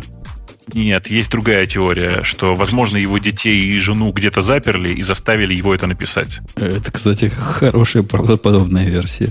Я тоже сказал, что это самая правдоподобная версия, которая есть. Вот прям самая. Э, окей, ну давайте к Амазону пойдем, который, ну, я не зря сказал, что он цепи сорвался. 14 анонсов выкатили на, на своей Класс. внезапной да. тусовке. Э, продукты от более до менее сомнительных – ну, в общем, все странно. Почему? Ну, в смысле, почему странно? Ну, все, все, это, хорошо. все это идет под э, эгидой дадим э, Алеху в любую дыру, засунем в какую можем, в какую не можем. И под этим, под всем вышла куча, объявлена выход кучи устройств. Если вы даже на Amazon пытаетесь зайти купить что-то другое, вам обязательно про это тоже расскажут. Давайте про устройства. Во-первых, новый Echo вышел, который э, громче, чем прежний, больше, чем прежний, и стоит, по-моему, на 10 долларов больше, чем раньше 39 стоил или 49? Я вот не, не Сейчас 49,99. Ну, новый 49,99. Возможно, столько же он стоил, просто я его никогда за полную цену не покупал. Ну, вот как Кадот, который был, такой же, только лучше. С этим, в а, принципе, все понятно. Подожди, а, а чем он стал лучше-то? Лично? У, у него громче, да, он, громче, пищалка громче внутри. Вот этим он лучше. Он, говорят, большего размера, большего диаметра. Почему это? Большего диаметра, ну, которая говорит штука, это динамик у него. И на 70% громче, чем раньше. Ну, среднечастотный динамик, то есть драйвер тоже не называют. Нет, так там только один. В Echodot только один динамик. Поэтому он... Ну, ну вот да. он стал 1,6 инчи. То есть mm-hmm. раньше он звучал так поганенько. А, на фоне... Ну, мне казалось, в этом случае, поганенько на фоне э, гуглового подобного размера устройства. Теперь, видимо, будет звучать не хуже. А может даже и лучше. Echo, Echo Auto. Второе устройство, которое... Э, Ты уже готовишься брать, я думаю. Которое какое-то какое странное. Почему странное? Ну, про него тут так странно сказано, что это, значит, такая штучка, да, такая маленькая штучка. Вот на, на картинке она лежит, подключена, видимо, к питанию автомобиля. Она делает что вообще? Играет через кар-спикеры. Смотрите, это, микро, это просто э, микрофон. Это на самом деле микрофон с блютусным блоком. В чем прелесть блютусного блока? В том, что она умеет, что, ну, типа, это, как правильно сказать, это железка, которая подсоединяется к питанию и к твоему AUX, она умеет э, микрофон, она реализует Bluetooth, ты можешь послать на него музыку, это уже проверенная история. Э, и одновременно это Alexa, В чем проблема-то? То есть это такое же самое, как Экодот, который просто питается от автомобильного питания. Собственно, все, Она- да? она Или у него нет своей пищалки? К твоему смартфону, который ты можешь расположить у себя в машине. Вот это про адаптер я вообще не понял. А при чем тут Что, смартфон? какой адаптер? Нет, это Нет. действительно это сказано, что оно как-то работает с твоим смартфоном. Ну да. Нет, это другая история. Про то, что она работает с твоим смартфоном вот в каком смысле. Что если ты говоришь э, э, Alexa, э, ask Google Maps to drive me home, она запускает э, Google Maps у тебя на телефоне, и, и команды из, из телефона идут через общие колонки. Вот и все. Там Это ничего такого? Apple можно сделать. А? Это прям на Apple можно сделать. Что такое на Apple? Не, Ну, не знаю насчет Apple. На iOS. Насчет- Не, ну Насчет- на не айфоне, на андроиде и так Я далее. думаю, я думаю, что нет особенной проблемы, что это же, ну, э, оно же не, ну как бы, оно э, как-то должно работать, я уверен. Я не уверен, что оно умеет Google Maps вызывать. Запускает приложение на iOS. Ну, э, смотри, это, Э, тут же это, это же все пока домыслы. Ты можешь пойти почитать его обзор э, и убедиться, что это очень простая какая-то штука. Ну, она не такая простая. В ней 8 микрофонов, которые понимают твой разговор даже на, на фоне громкой дороги и громко играющей музыки. Не такая уж простая штука. Я тебя разочарую, но вот этот кластерный микрофон, э, восьми, восьми- восьминаправленный, они его теперь втыкают везде просто. Это один, одна, ну, одна микрофонная матрица. Они его везде одинаково теперь ставят, кроме э, Эхо Плюс, или как он там называется. Э, Следующее устройство, которое они... По-моему, вот это из всего, что я тут видел, наиболее разумное устройство, мне кажется. Называется Input? Input. Это то же самое, Да. что Dot, только без пищалки. Да, и это, это прямо вот это, это прямо супер классная история. Это, Это маленькая микрофон. Это микрофон с тремя кнопками, или двумя, я уж не помню. Э, Это на самом деле микрофон, у которого есть, э, к сожалению, микро-USB. Это, кстати, очень стыдно, как мне кажется. Э, Микро-USB разъем, должен быть USB-C у всех. 3,5 миллиметровый джек, и все, собственно говоря. Ну, там микрофон внутри. И Алеха И внутри. что с ним делать? А? И что с ним делать? Втыкаешь в свою колонку, э, и дальше используешь просто как Алексу. А чем это отличается от авто? Это просто получается блок сверху другой? Не, нет, Ну, к авто коробка, это вообще не имеет никакого особого отношения. ну, Тоже USB и все. Ну, э, А я, кстати, согласен с вопросом. В принципе, и это, и это можно для авто использовать.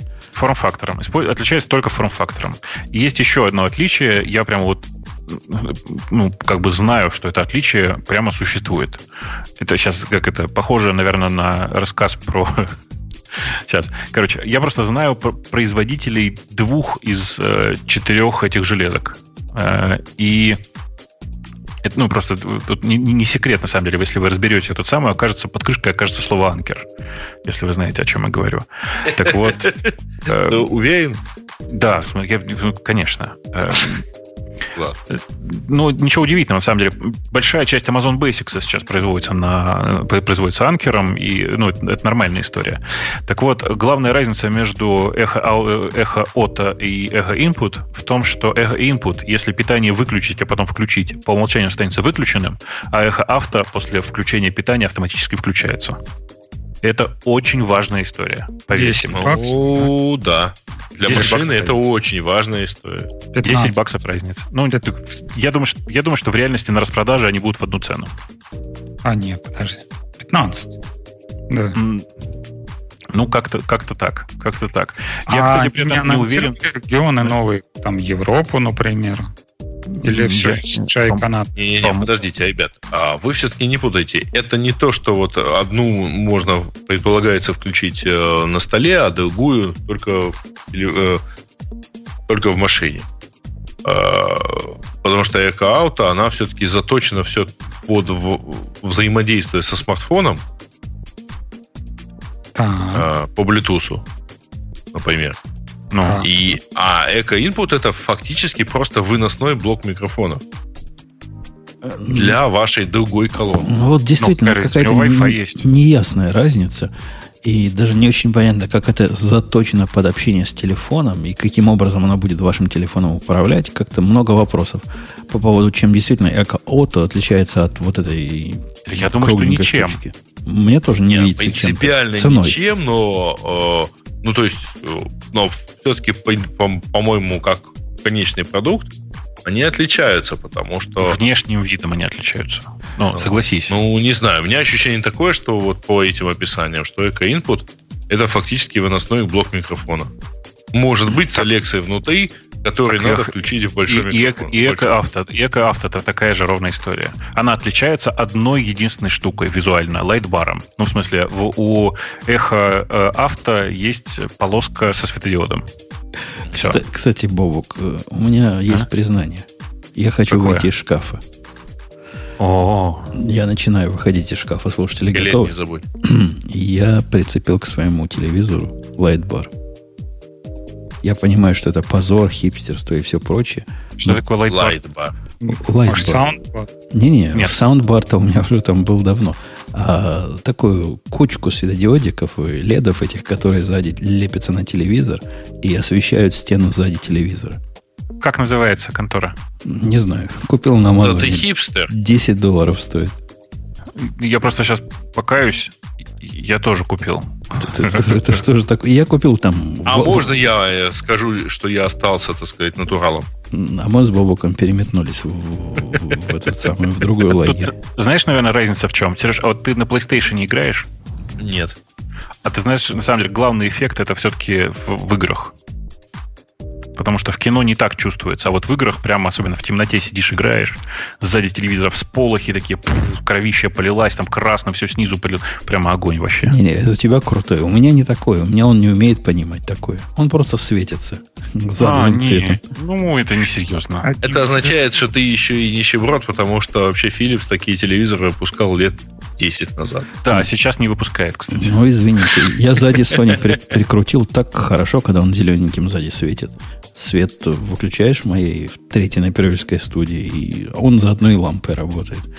Э, Эко плюс. Сидит он себе в данжоне и... Эко плюс новая версия вышла, которая да. как, как раньше, только лучше. Да, она, во-первых, немножко больше стала, чуть-чуть. И э, кроме того, что улучшилось качество звука, на самом деле э, появилось две важных вещи. Во-первых, они, кажется, если сейчас это, я боюсь соврать, но кажется, они заново разлочили, у них теперь есть и короче, у них теперь поддерживаются три разных стандарта для управления устройствами умного дома. Э, это, во-первых. А во-вторых, у них прямо в него встроен э, датчик температуры. Это непонятно для меня зачем, но, тем не менее, они это сделали. А еще у него есть новое, не, очень не, классное... Тут хорошо одной фразой описано, что именно, зачем это да. сделано. Зачем? То этот сенсор может trigger Alexa routines based on room's temperature. Ну да, и на самом деле, давай по-другому скажем. Это на самом деле первый шаг к термостату. А, ну, там... не только. Смотри, он, если у тебя есть какие-то еще дополнительные устройства, то он может тебе там кондиционер включить. Так это и есть первый шаг к термостату. Это и есть а. первый шаг к термостату. Нет, я виду... очень широко трактуешь термостат. В Америке термостат это конкретное устройство, которое цепляет, на которое цепляется какой-нибудь Nest или еще чего-нибудь. Ну, я сейчас как раз про Nest в первую очередь и говорил, а не, не имел в виду непосредственно бойлерную термостат.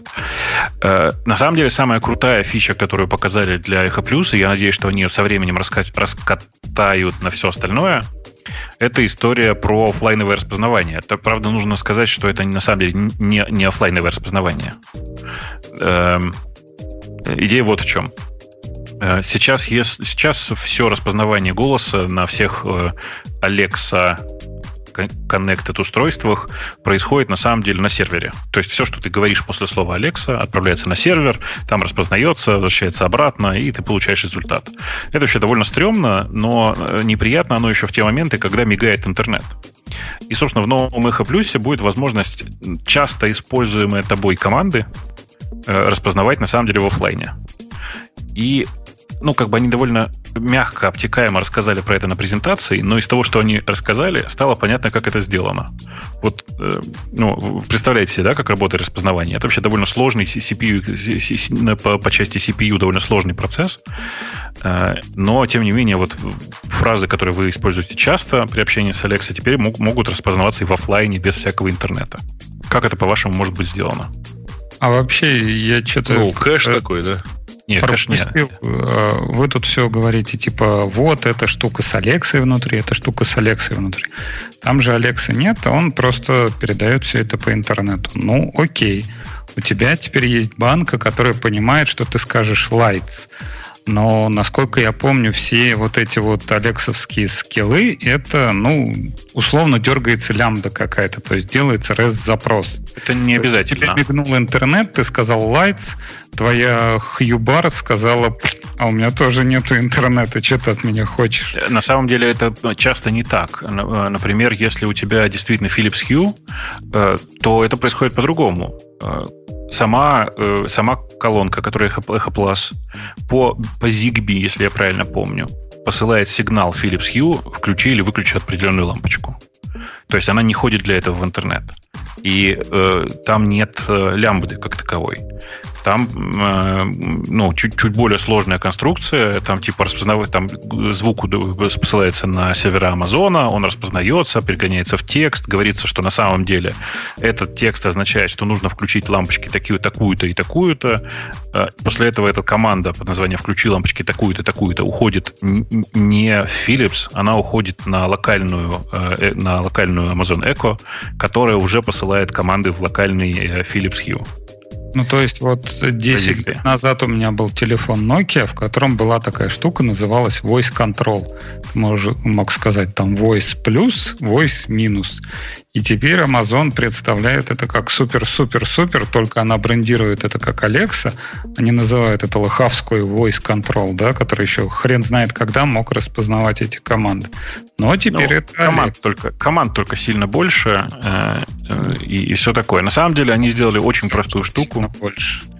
Их прямо... Ну, вот у меня часто употребимых команд у Алекса чуть больше 40. То есть их, их много, ну, на самом деле. Ты уверен, что вот именно вот эти вот 40 команд, они будут у тебя работать на вот этой Алексе? Я думаю, что они будут работать, потому что я понимаю, как это будет, как это сделано. На самом деле, там э, ты очень правильно говоришь. На самом деле, это типа очень простая история, когда ты распознаешь прост, простые команды.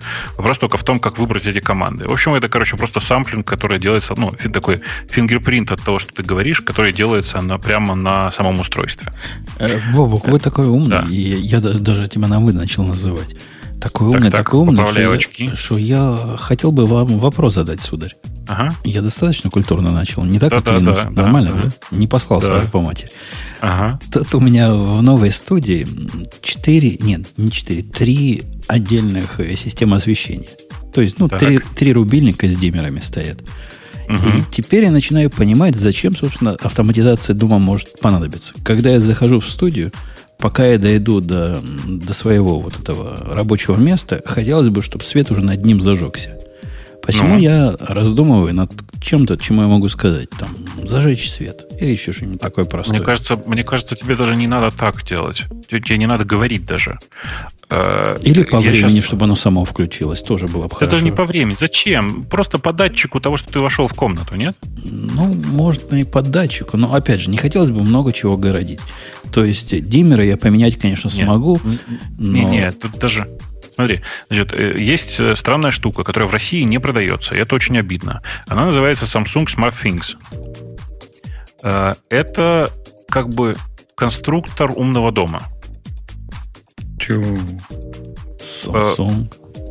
Ну, а чё, слушай, или, а чем этот, ну, к Xiaomi, Xiaomi?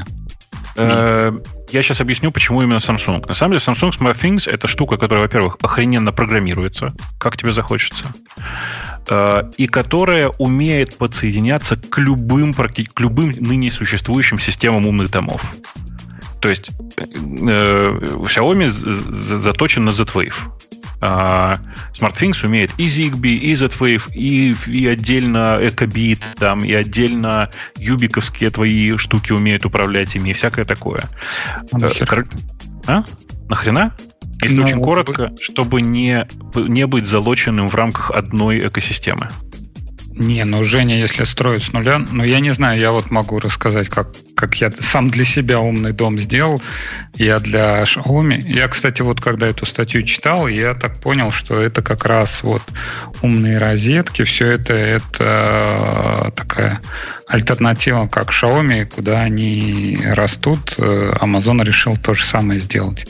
То есть у них покупается вот эта умная розетка, у них покупаются датчики, и ты прям в приложении можешь привязать, что там, например, вот у меня а если окно открывается, да, этот срабатывает датчик на открытие окна, то, например, отключается этот э, как он, humidifier. Да, увлажнитель. увлажнитель. Вот, то есть как бы ему работать нечего. И у них есть прям набор датчиков, ты можешь купить, там входит э, на открытие окна, э, кнопка для нажатия и этот э, как он, движение, датчик движения. Ты можешь прям в приложении написать, что вот если датчик движения, включи вот эту вот розетку или включи вот эту хрень. Ты, ты конечно, прав, еще раз. Но у меня очень, очень большая аллергия на вендор-лог в отношении таких вещей. А ты говоришь, давай все делать на, на Xiaomi. Так они же внешне, ты их вот собрал в мешок. Конечно, нет. И, а, и, и, я, я вам, господа, скажу, чтобы ваш спор прекратить. Куда я смотрю? Как это? Я Куда? хочу... Во-первых, мне, мне хочется, чтобы... Не хочется, не нужно, но хочется купить себе Apple колонку. И раз я куплю Apple колонку, она же умеет этим домом тоже управлять. Поэтому мне нужны какие-то диммеры, с которыми она сможет уметь общаться. я вот в эту сторону подумываю. Это плохой Но план. Сейчас начнет корежить. Это очень дорого. Это просто, Женя, это возможно, просто очень дорого. Так может тут американцы, а американцы, ты знаешь, богатые. Так ну, это завязан на HomeKit ты будешь полностью. Ну да, буду завязан на HomeKit, а, а так я буду завязан на Леху. Эм, я просто думаю... Нет, и, конечно, есть диммеры, которые совместимы с HomeKit. Ты можешь пойти в... Ну, типа, в, не в Apple Store, а в онлайновый их магазин, и там есть, по-моему, почти все, что сейчас на рынке представлено. Скорее всего, в конечном итоге ты э, останешься с Philip Hue. Веришь? А что с ними Кстати, не вот... так? Ну, нормально, Филипп Хью так Филипп Хью. Это плохо. А, они не, не, не дешевые, но как, а все остальное у них ну, в смысле, я к тому, что ты останешься в результате не с отдельным диммером, а на самом деле с лампочками, которые воткнуты в... с, с умными лампочками. Ты понял, да? Не, не хотелось бы мне вот такого экстрима. Хотя, с другой стороны, идея о том, что, например, когда придет твит или какое-нибудь сообщение, я хочу по IFFT э, лампочку красную мигнуть, тоже было бы круто. Ну вот я тебе про это и говорю. Во-первых, значит, смотри, я могу тебе рассказать только как у меня. Э, я в отношении лампочек не очень люблю э, не очень люблю Philips, Philips Hue, потому что, ну, как-то у меня с ними не сложилось. Я, наверное, слишком рано начал ими пользоваться. Первые версии были просто отвратительные. Э, у меня есть две любимых фирмы. Одна называется Livx, в смысле LifeX. Э, и у, у этих лампочек, это, это лампочки, они довольно дорогие, но они, во-первых, у меня некоторые уже по 5 лет и хорошо себя прям ведут, супер отлично. Они управляемые приложением, у них есть хороший API для управления все такое. Они просто классные. Э, у них один единственный минус, они работают по Wi-Fi. И как нам в чате правильно совершенно пишут, вообще-то smart home на Wi-Fi это бред. Но по факту, как бы вот они у меня есть.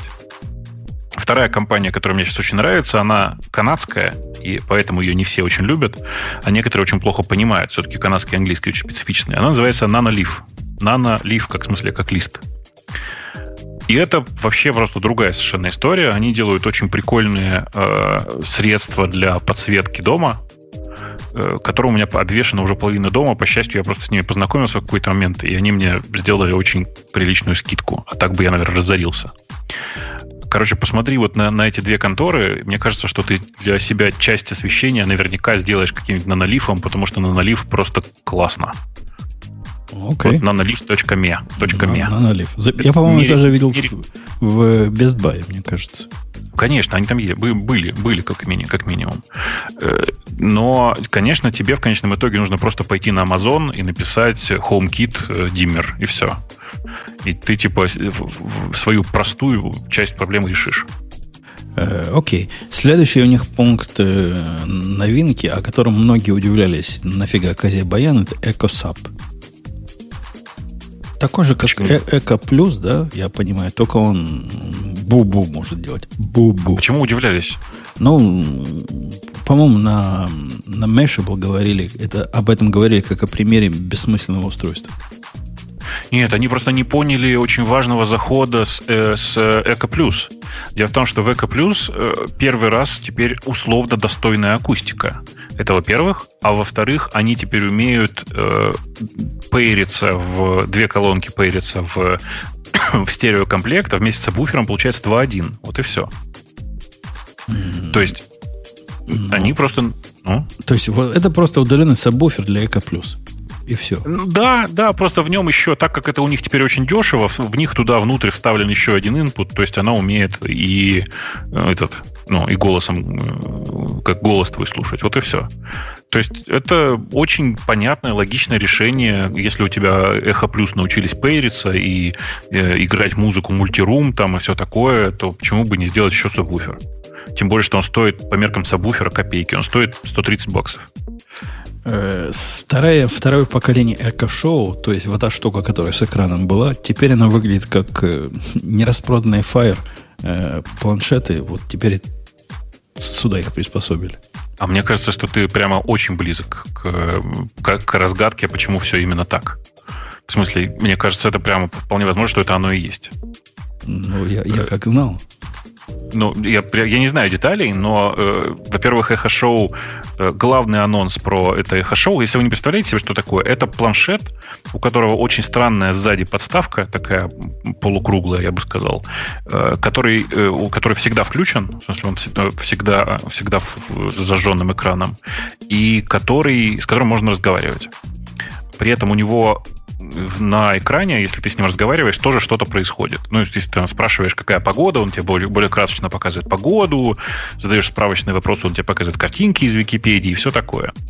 Э, на самом деле, самый главный анонс, как мне показалось, про это устройство, он вовсе даже не, не в том, что будет новая версия.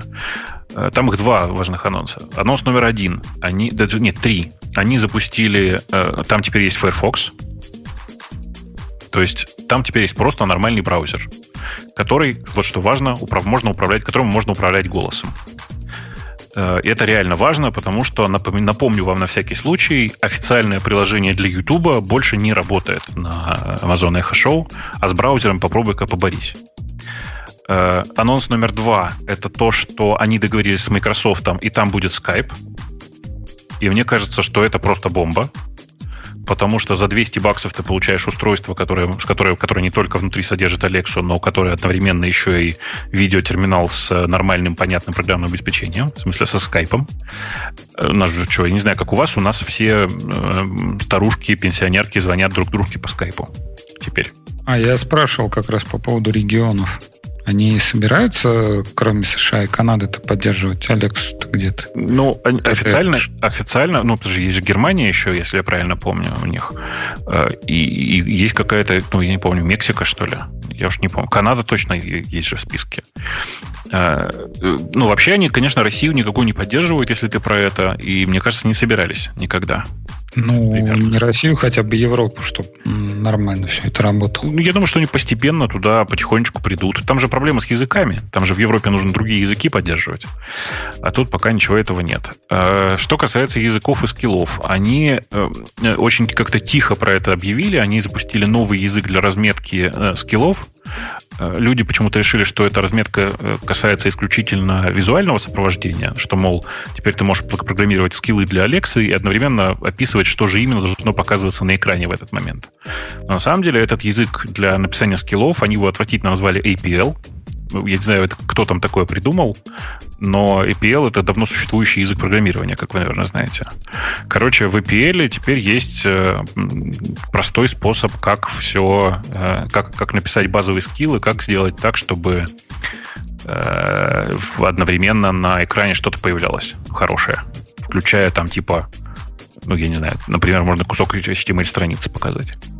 Короче, э, это, по-моему, действительно новое поколение эхо-шоу, в котором теперь можно много всего на экране показывать в скиллах. А какой это... Ну, есть какая-то связь, по-моему, он назывался VoiceML для описания всякого взаимодействия там такого Нет, это никакой я так, связи. Для колл-центров или чего-то такого? Никакой связи, вообще. Вообще совсем. VoiceML — это штука, которая описывала голосовые диалоги в основном в форме меню. Да. Ну, нет, сейчас это, конечно, Но никто не использует. Не, не в форме меню. Ты не, не говоришь ей не-не-не-не-не. Нет, там, а, а, там она не в форме меню, хотя бы потому, что ты, там есть поле для свободного заполнения. Ну, ты же у Википедии спрашиваешь, кто такой Барак Обама, правда? Или там, ну, я не знаю, кто такой Умпутун. Э, то есть вот здесь кто такой, а дальше поле для ввода. Вот типа раньше такого не было. В VoiceML на самом деле там есть какие-то зачатки этого, но в среднем нет. В среднем VoiceML очень классный был для, в первую очередь, для текст-to-speech. Его и местами даже использовали. Но в среднем сейчас его никто не использует. Там, кстати, в чате писали по поводу этого Xiaomi, то, что он несовместим с прочими девайсами. Во-первых, Частично он... совместим. Нет, совместим как бы, ну, он по Wi-Fi работает, и есть у него гейтвей, с которым там работает. Но софт у них э, открытый, вот этот протокол, по которому они взаимодействуют, поэтому там все сделано на REST.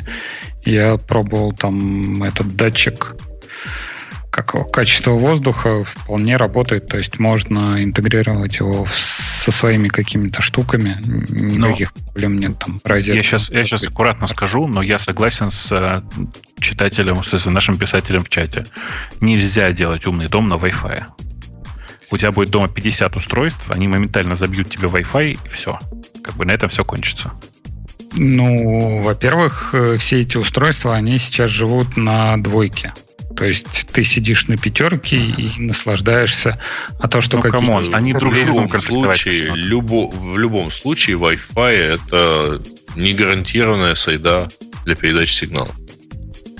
Э, ну, это, это неправильная формулировка, но это не важно сейчас ты прав в том смысле, что это, конечно... Ну, ненадежно нифига... это. Да, да, это не очень подходит для умного дома, я бы так сказал. Это просто избыточно для умного дома, и как следствие э, много проблем возникает. А что, там же было еще несколько странных штук. Вот, э, из, сам, из самых странных это был Clock. А? Да. Подожди, то есть микроволновка тебе нормально, да? Да. Я считаю, с микроволновкой они не доработали прикольное устройство под названием Amazon Basics Microwave. Вот, ну, которое... Ну, uh-huh. А, собственно, слушайте, а что она позволяет сделать? А, voice preset, то есть вот ты, ты что-то воткнул, ну, положил в микроволновку, вместо того, чтобы нам нажать кнопку на микроволновке, ты говоришь, Алекса, нажми за меня кнопку. Типа того, а на самом деле... Но ты уже рядом находишься. Нет, почему? Это же не обязательно. Почему? Ну, то есть ну, ты полгода быть... назад положил что-то в микроволновку, и теперь решил, что пора бы эту... Вечером ты положил туда попкорн. Утром ты проснулся и голосом сказал, знаешь, давай разогрей, разогрей ко мне попкорн. Почему нет? А. Mm. Не, вообще, я когда это читал, я подумал, какое офигенное, как это, дырка в безопасности э, для тех, кто найдет. То есть э, раньше же там что-то по радио сказали, там, Алекса, сделай чего-то. А теперь включается этот магнетрон, типа, Алекса, включись там, например, на час. И вот этот магнетрон начнет херачить на час. Вот сколько таких пожаров может быть? А, не, в этом отношении, кстати, у самих микроволновок довольно хорошая ну, предохранитель. Так там не в предохранителях даже дело. В смысле, что там ты имеешь в виду, что она, они рассчитаны на безопасность, да? Напомню, это американская микроволновка. Там нельзя сделать так, чтобы было плохо в доме. Я уверен, что она больше, чем на 15 минут не включается. Например, да ладно, котика засунуть туда, знамо вот, дело, вот, будет вот, плохо. Вот, А я о чем? А И пару яиц. В смысле, вдобавок котик. Короче... Ну, это если ты большой оригинал. А вот Короче, в качестве индикации умного дома я вам покажу умное устройство, которое висят прямо передо мной, специально сфотографировал. В чатик выложил картинку. Возле дверей висят умные устройства. Догадайтесь двух раз, что за устройства и зачем они нужны. Ну, сейчас я посмотрю на картинку, насколько они умные. Который красный Предстоит это дело теперь как-то из чатика. А, вот э, кто обещал, что будет легко. Вот такие висят. Не, а это красное устройство или черное устройство? Что из них устройство? Все. Они все устройства. И красный, и черный. раз я забываю, какое из этих устройств, блин. А там не оружейный сейф случайно в этом вот шкафу? Ну, там будет оружейный сейф, как раз ниша под него сделана, но как-то к оружейному сейфу Ты никак не, не относится. Ну, напрямую, во всяком случае. Ну, ну колись уже, что это? То есть даже Бобук не догадался, что это. Я даже не Это не посмотрел. не пока. Бобук, это был Расскажи я. так. Словами, своими словами. Э, я тебе дам картиночку сюда в чатик. Ты расскажи так, давай. Он рассказывай. тебе даст ка- картиночку. вот картиночка сюда, в чатике. Ну, это такие, такие штуки висят. А вы хотите, чтобы я сказал, что это такое? Сами, Конечно. сами догадываетесь. Давай, давай, рассказывай. Сами догадываетесь. Ну, что, неужели никакой Ну, теории тогда нет? не будем догадываться, пойдем к следующей теме. Нет, там говорят, если это для бильярда, то это как-то кии из вот этой красной штуки вылезают. Я, слушай, Вы- я у него- Вынимать из красных штуки? Нет, нет, нет, нет. А из красных штук и не, вы, не вымешь никак. Извини. Никак. Они, они ж маленькие. Ну, посмотрите по размеру двери и по всему остальному. Это, Бобук, я тебе расскажу, что это лазерные приемники для мишени. А, это, собственно, а, мишени Конечно. есть. Вот эти, которые ниже, при попадании звенят и светятся, а которые выше, это супер крутые, потому что надо попасть в эту маленькую беленькую точечку. Тогда они засветятся красным светом на вот той красной Извини, а штучке. попасть чем? Э, Девятым калибром? попасть светом, который сделан в виде патрона нужного тебе калибра. У меня такой есть и для винтовки 5,56 калибра, и для 9-миллиметрового, да. Так что такие устройства. Хай-тек, блин. Ну, Зачем на дверь вешать? А куда же еще вешать? Не, пишут прицелы, прицелы. Нет, ребят, не прицелы, мишени, блин. Можно на потолок? Не, на потолок нельзя. Прицелы это как раз то, что на устро... на девайсе. На потолок как-то плохо стрелять в потолок. Это лежа, только лежа на полу Уже ты, дорого. ты- ты потолок только плюешь. Э, да, вот, Или- вот такие устройства. А, Жена утверждает, что вот эти красненькие выглядят неприлично. Не знаю, как вам. Мне они кажутся Это весьма приличными. А она говорит, как это выглядит неприлично. Э, что еще осталось у нас от Амазона? Э, микроволновка, говорящие Микроволновку часы. Мы типа обсудили, что это прямо там супер, да, часы, часы. Они говорить умеют. Ну, на Даже самом деле они не умеют. Ну, с, ним- с ними можно Потому поговорить. что тебе рядом нужен, нужны эхоспикеры. Но с ними можно поговорить, они не всегда ответят. Мне кажется, даже Бобок признает, что это какая-то безумная, бесполезная штука. Часы-то? Да. Ну, конечно. Самое глупое, что в них нормального спикера нет. Вот если бы часы мне в раз в какое-то время говорили, кукушечка, знаешь, милая моя, ку-ку, ку-ку, вот это все. А, а так это ерунда. Они по с- Скажи-ка мне, кукушечка, сколько мне жить осталось? Ку, а почему так ма? Они по Bluetooth, наверное, с базовой станции смогут разговаривать и через нее тебе кукукать. Э, ну да, это Конечно. предполагается, что у тебя где-то в двух метрах от нее, от этих часов, стоит твой очередной эхоспикер. Не знаю, я себе купил часы, которым теперь и мальчик, и девочка завидуют и говорят, мы себе тоже такие хотим. Которые выглядят вот так просто классически, но кроме того не умеют температуру и влажность еще мерить. А так часы часами. И не разговаривать с ними невозможно. Вот сейчас смотрю на них, вижу, что 5 часов примерно. Мгм.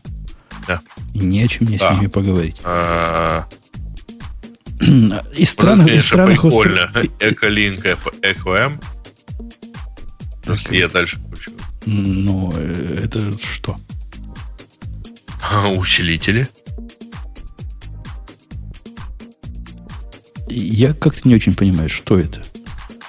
Амп. Ну, да, это усилители для твоего аудиокомплекса, видимо, какого-то вообще с- Да. не связанный ни с чем, просто управляется голосом. Да. Не-не-не-не-не. Это, нет, Это вообще ничем не управляется. Это у тебя, э, условно говоря, такой разветвитель дальше. М, Оно коннектится к твоей основной Алексе, ну, к твоему основному эхо. Да а на нет. выход выдает какой-то звук на совершенно не связанную колонку. Я так понял. Зачем так сложно? Если у них вон было устройство, о котором мы говорили, под каждую колонку засунуть можно. Ну, в смысле, зачем так? Потому что есть э, понятная необходимость. Вот ты покуп- у тебя есть э, ну, установленный набор 5.1, да, готовый уже установленный. Ты хочешь, чтобы он мог играть музыку, не знаю, из Spotify. Как сейчас это сделать? Э, типа нормальные люди делают что? Они придумывают сложный, сложным образом, как пробросить тракт из например, из, я даже не знаю, из чего придумать, с какого-нибудь типа хорошего телефона, что на самом деле глупость, в, внутрь твоего усилителя, который дальше будет все играть. А, вот, например, у Sonos есть продукт, который называется Sonos Amp, который делает другое. Он просто тебе представляет усилитель, в который ты втыкаешь свой готовый уже набор колонок, и дальше он все делает автоматически сам. Ну, магия такая. Так вот, на самом деле это ровно оно же. А То что есть... оно делает сам? То есть там нет микрофонов, управлять ты и не можешь никак, кроме как крутить ручкой. Он умеет сам играть музыку. Что тебе еще нужно? Он Даешь умеет ему... коннектиться к твоей Алексе, ну, то есть к Эко, да. и играть эту музыку на любое количество тупых устройств. Ну, ладно. Ну, там, на любое. Тех, кто к нему подключен. Ну, ладно. Fire TV, об этом мы говорили. У них записыватели для DVR для Fire TV. Э, Fire TV Recast называется. Не для. Это отдельное устройство. Э, собственно, честный DVR, 500 гигабайт там диск стоит, стоит 230 долларов. Э, к нему подключаешь антенну, которую ты должен приобрести отдельно. И после этого ты сможешь принимать и записывать эфирные каналы.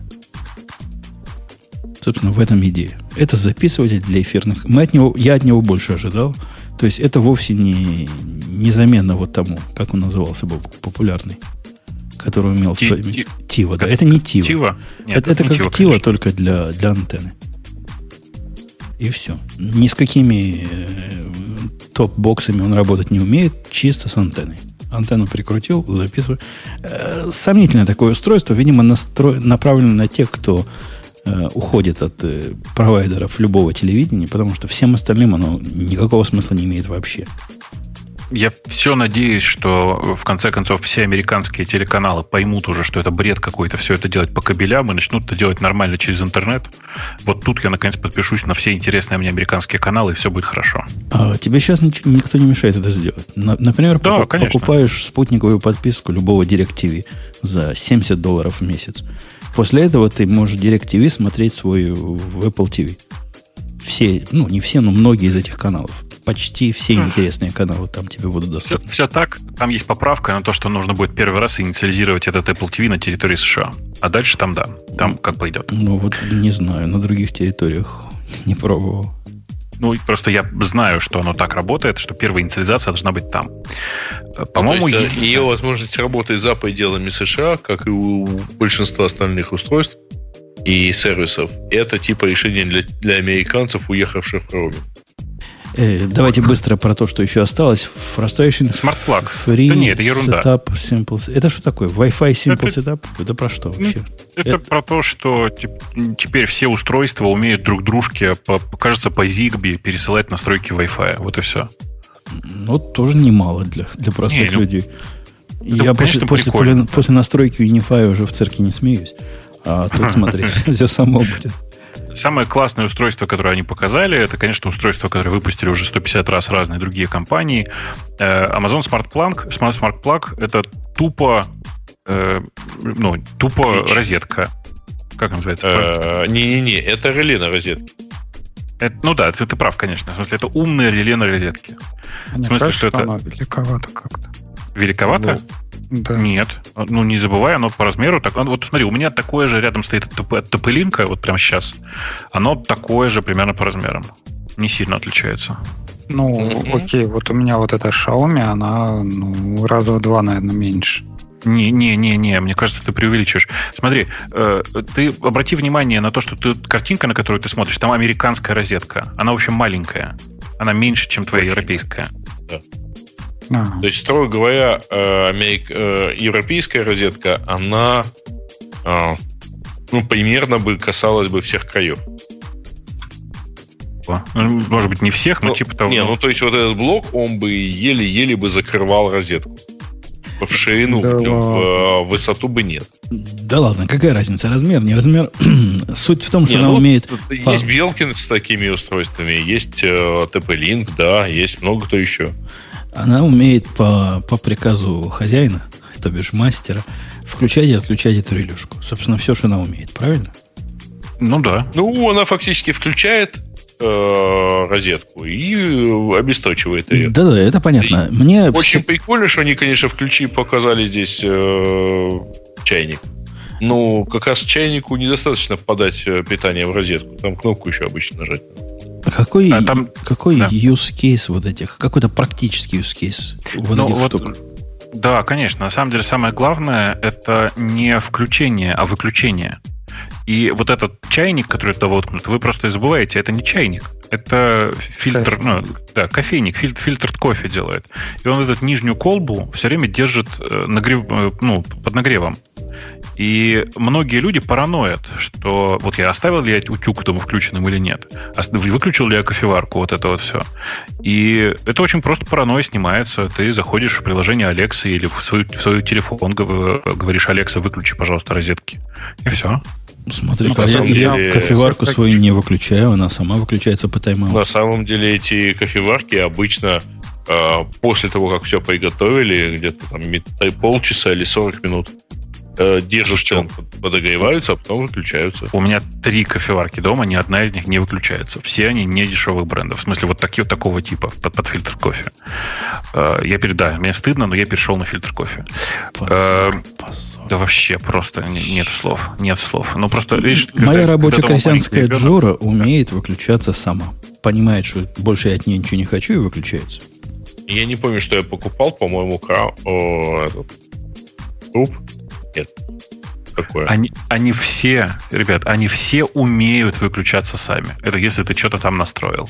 Так же, как на самом деле современные утюги тоже как если они типа долго стоят без движения, в смысле, вот ты его оставил, у него внутри есть ну, гироскоп. Если ты долго его не двигаешься, он тоже сам выключается. Это все есть. Но э, ну, это же не спасает тебя от паранойи. А тут вот видишь, типа, такое ощущение, что все прямо на розетке. Раз, и все выключено. Это тоже прямо палка о трех концах. Вот если вот такое поставить на щиток дома, например, ты выехал из дома, ой, что-то я, кажется, забыл включить, выключить. Утюг, не утюг, ну, что-то забыл. И вырубить электричество всего дома. Вот это было бы круто. Да, было бы неплохо, это правда. Это что ж всего-то, подожди, то есть включая холодильник, что ли? Ну, все, потому что я не помню, что я не выключил. Все, вырубать будем все. Ну да, я себе представляю, ты выключишь холодильник, что будет? Ну, как? Когда ты вернешь. Что будет? Ну, UPS холодильнику поставь специальный от Илона Маска. Большой UPS. Что у вас еще там газовый бойлер? Что там еще можно выключить? А он не выключается вообще, газовый бойлер. Все время работает. Вот. Ну, насос какой-нибудь. Насос должен все, он настолько должен все время работать, что есть бэкап с батарейкой к нему. Как же его выключать? А вдруг дождик пойдет? Кто же будет воды из-под подвала вынимать? Не, нельзя насос.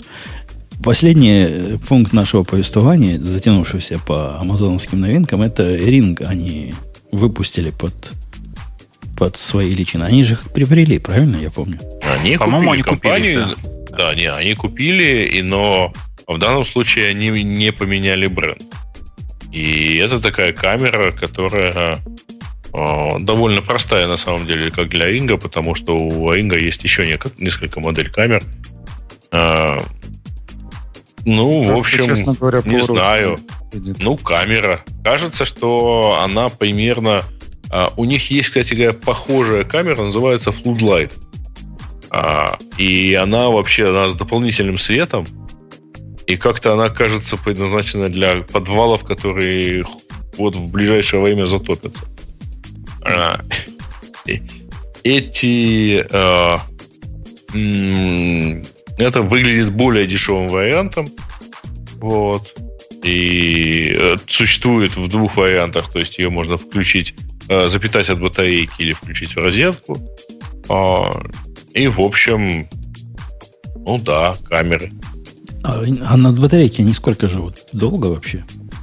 А вот не знаю, на самом деле, я сам смотрел некоторое время назад, потому что я хотел еще и посмотреть э, на самом деле эти камеры, ну, их камеры и их вот эти вот видео, звон, видео звонки, да, на входе, они э, активно продаются во всяких там э, duty-free магазинах в Европе.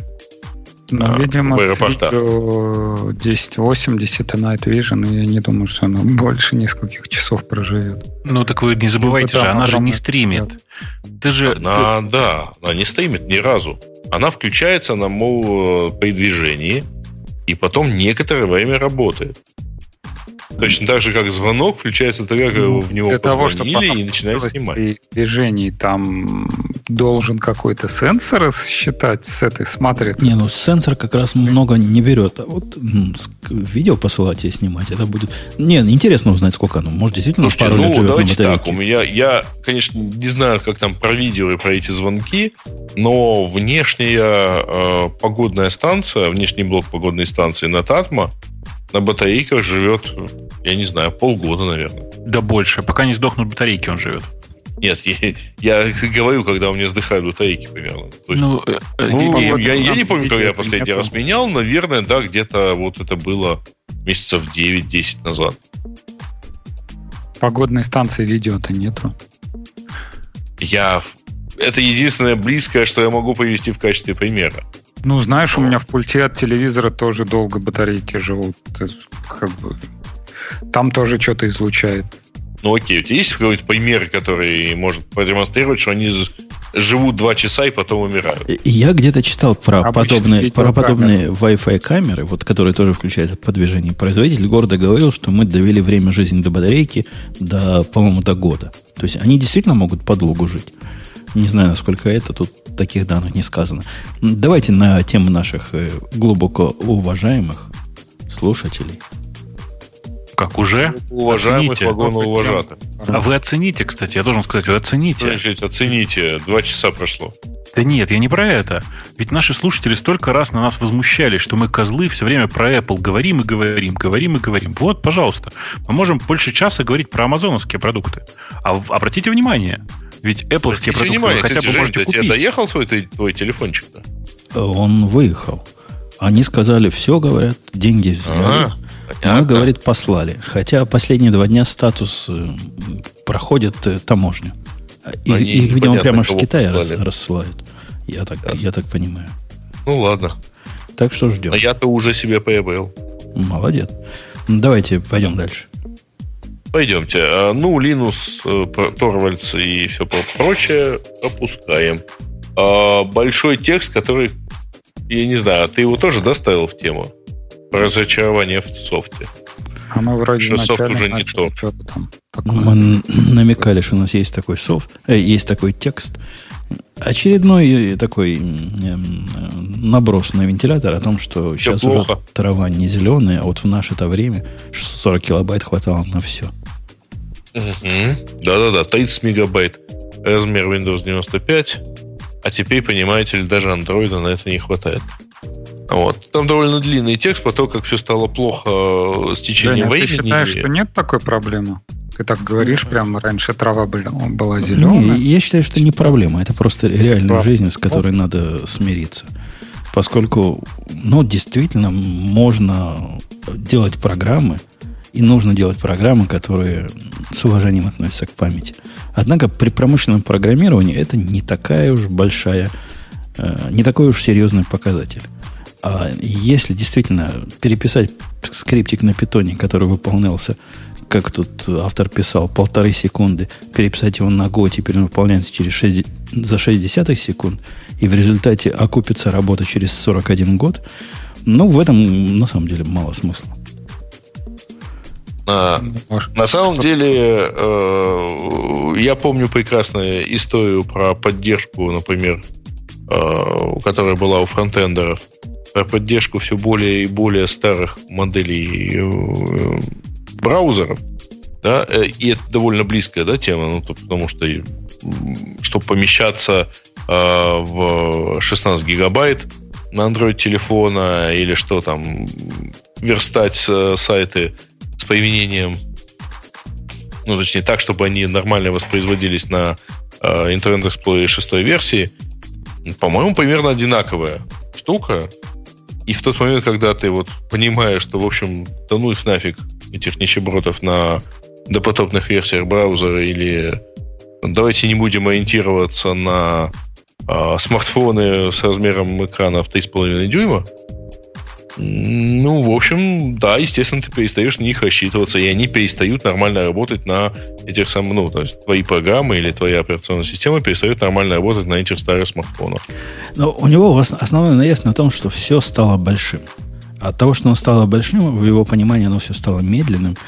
И поскольку гонка, гонка производительности закончилась, она идет теперь не, не ввысь, а вширь, а эту ширь, а именно многоядерность как-то плохо люди пока умеют, хотя, казалось бы, уже, уже пора научиться, то все объективно становится, субъективно становится хуже. А ты, Леша, считаешь, что это ненормально, да, то, что раньше, если у тебя какой-нибудь э, редактор текста влазил в 200 килобайт, а теперь какому-нибудь Word надо 50 мегабайт, то это не прогресс, а регрессия. Ну, я считаю как раз, что это регресс, потому что если идет развитие, то развитие должно что-то стимулировать, какие-то должны быть новые качества появляться. Если, ну, хорошо, мы вот играли в эту гонку, когда у нас была возможность э, получать производительность там каждый год-два, э, удваивалась частота процессора, там удваивалась производительность. 18 месяцев. Да? Ну, допустим. Вот. И мы наплодили много таких вот программистов, да, которые ничего не думают, не знают, что там с памятью, не знают, что там с процессором, а давайте вот мы сейчас все быстренько на питоне накропаем. И окей, хорошо, вот доросли мы до того, как уперлись в предел производительности железа. И, и что теперь? А теперь, теперь мы научились горизонтальному вот масштабированию. В каком месте мы уперлись в производительность железа? Ну, ну вертикальное масштабирование прямо уже отжило свое, да. От этого не, не, подождите, ну, то есть э, тот факт, что как, как здесь позиционируется, что современные системы еле ворочаются на там, аппаратной базе пятилетней давности, мы уперлись, да, действительно в это. А пятилетней Нет, давности есть... телефоны, они вовсе не были медленными пять лет назад. И тут я, собственно, адвокатом дьявола Да, но извини, во-первых, они меньше, меньше делали. Меньше чего делали? Меньше делали, вот действительно, меньше чего. Программа, Слушай, которая ну... 5 лет назад занималась ведением списка туду, она и сейчас занимается списком Нет, давай так, операционная система iOS, которая э, там 7 лет назад работала с экраном Retina, казалось бы Retina, но 326 ppi и э, размером 3,5 дюйма экран, да, или, он, или 4 дюйма, а, по-моему, меньше 4 дюймов. А сейчас работает с операционной, ну, с экраном в 6,5 дюймов и с разрешением 436 ppi. То есть примерно так это в, на порядок больше пикселей. Ну, смотри, во-первых, ты говоришь про развитие армовских процессоров. Там риск, он скалируется, и у него еще есть возможность. Вот у меня пример из жизни. Я говорю да, про те примеры, был... которые указаны в статье. iPhone, Android Хорошо. и так далее. Окей, да. Угу. Хорошо, вот э, у меня был MacBook, еще, который первая ретина и какого-то 12 что ли года. Вот, и я все ждал, когда выйдет 32 гига, 32 гига, вот они вышли, купил себе последний вот сам, самое i9, э, залил с тайм-машины, поставил все, и вот если до этого я, когда обновлялся компьютер, я прям сидел, держался за кресло, что вау, как быстро все наконец-то летает, то сейчас вот я накатил тайм-машину, вот все то же самое. Вот Firefox как открывается, там ID, все абсолютно вот, ну, по производительности, ну, может, там, не знаю, 5-10% как-нибудь оно побыстрее стало. Но вот ощущение того, что вот за эти сколько там, я не обновлялся, по-моему, 6 лет, куда-то индустрия шагнула вперед, вот этого вот вообще нету. Да, сейчас больше памяти. Сейчас, например, я могу и Slack запустить, и могу еще что-то, что у меня там на электроне, там, не знаю, Visual Studio Code запустить, и еще Firefox несколько. И Франц могу запустить. О, да, круто.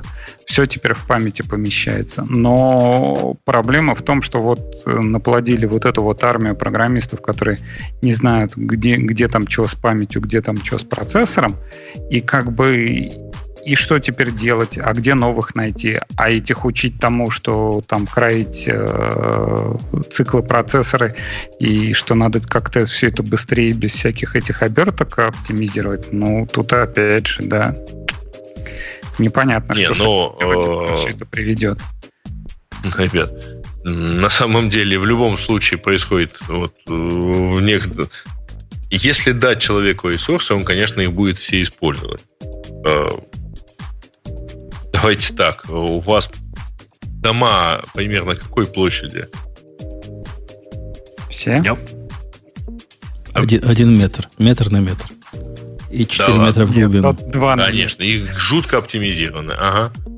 Э, И не понял я, при чем здесь дома, и то, что... А ну, потому что, Нет, ребята, смотри, а вам, вот вам там смотри, места хватает, или у канал. вас еще бы не- ничего, ничего неплохо бы было положить? Я Грей, просто помню смотри. собственное ощущение, когда Стой, у меня... Стой, стой, А, стой. У меня есть аналогия, которую ты поймешь. Этот э, паровоз. Вот э, в начале века э, было э, прям в начале какого железнодорожный, это был офигенный хай-тек, все развивалось офигенно, туда-сюда. И вот мы уперлись в ограничение физической среды, там сколько, не знаю, 80 километров в час. И все, и развитие железной дороги, ну, Да, остановилось. извини, можно? Есть Да- есть такое- Подожди, давай про то, в чем я... да, Как бы Вот, так да, давай, приятно давай. сказать. Нет, давай то, в чем мы оба разбираемся, поговорим про рекурсию. Потому что про 80 км в час мне понятно, что ты не разбираешься. Э, Пассажирские поезда в 30-х годах ходили со скоростью 160 км в час. Ну, хорошо. А Сейчас с какой скоростью они ходят? Э, Сейчас конструкционная скорость большинства пассажирских вагонов 160 км в час. Это те вагоны, которые ходят по Советскому Союзу бывшему. Нескоростные там какие-нибудь... э, И нескоростные, нескоростные. Те, в которых, там, условно говоря, 20 лет назад лю- люди ездили, То есть спали. по Украине летают э, украинцы... в Я говорю о 160 конструкционной скорости. А маршрутная скорость поезда, ну, не маршрутная, а техническая скорость пассажирского поезда в среднем 120-140 км в час. Не, ну ты, ты Грей, же подтверждаешь то, что Леша говорит. Ну, если они за сто лет двигаются примерно так же, как двигались и сто лет назад, ну что? О чем ты споришь-то? А, я в данном В чем он случае... разбирается? Ребят, а почему здесь вообще железная дорога?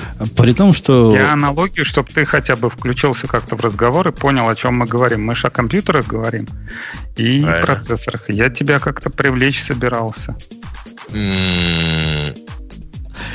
Но Грей, Нет, Грей На захотел самом, по- на самом поговорить про деле ты пытался нахамить, но давай я это дело опущу.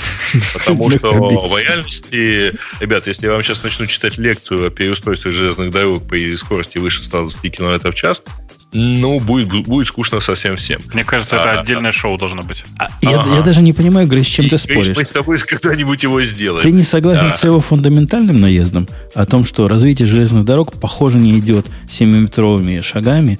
Пока гиперлуп нам не поставят, то вряд ли можно о каком-то Но крутом самом развитии деле говорить. идет такими шагами, только, правда, не на одной шестой части.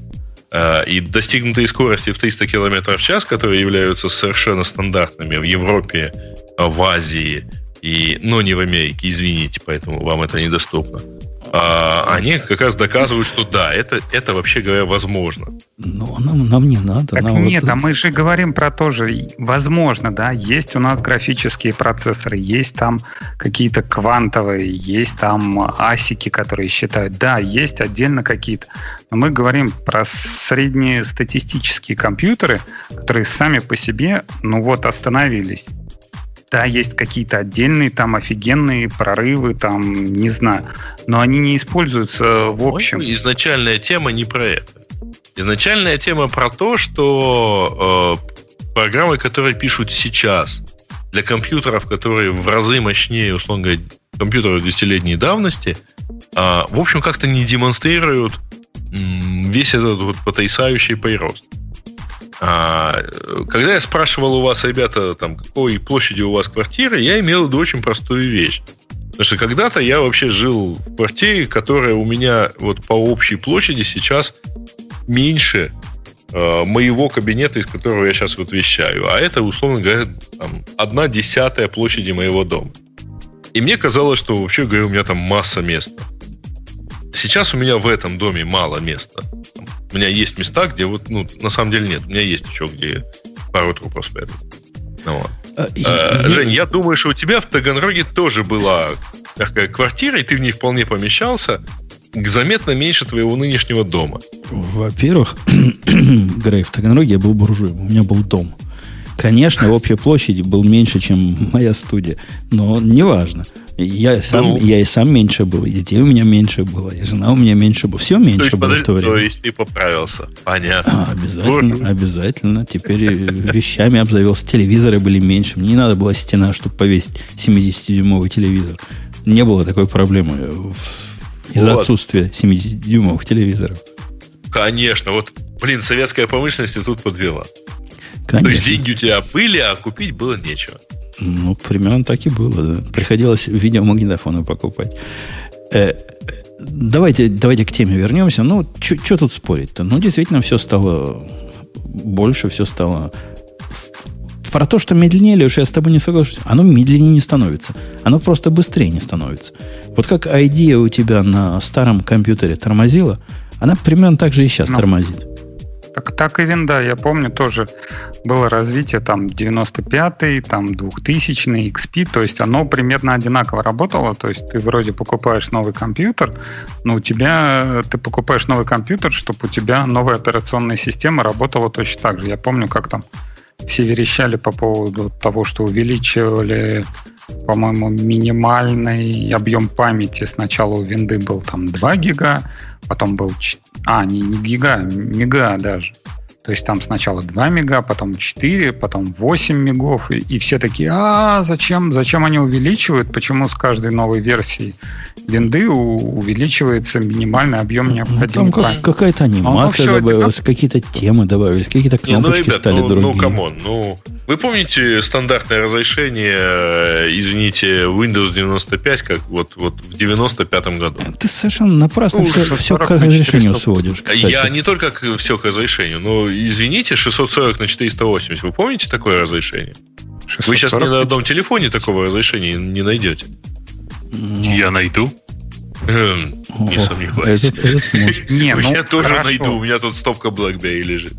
Хорошо, окей. Насколько экран 640 э, на 480 э, меньше, чем ретина, и насколько, например, э, оборудование, стоимость оборудования, которое необходимо было поддерживать, то э, меньше, чем... Э, а, да, меньше, чем стоимость оборудования, которое надо поддерживать сейчас. Да, конечно. Размером экрана вот, например, это, это абсолютно вот невозможно говорил, объяснить. Про дом в Таганроге, да? Сколько как бы денег э, тогда он получал за этот дом – и сколько он сейчас, например, получает для того, чтобы поддерживать этот дом? Ну да, офигенно там. Он гораздо больше, например, в два раза или в три раза. Но при этом он денег на его поддержание за всякие там газ, электричество или что-то тратит в 10, там, не знаю, в 20 раз больше. Ну, разве ну, это еще там на курс э, Госбанка Советского Союза 50 копеек за доллар. Ой. Конечно, вообще в два порядка больше. Не, ну действительно, ну что так, Грей, знаешь, сколько тут электричество стоит? Платишь ли ты, дружище, за электричество 400 долларов в месяц? Ну. А, а, а я плачу.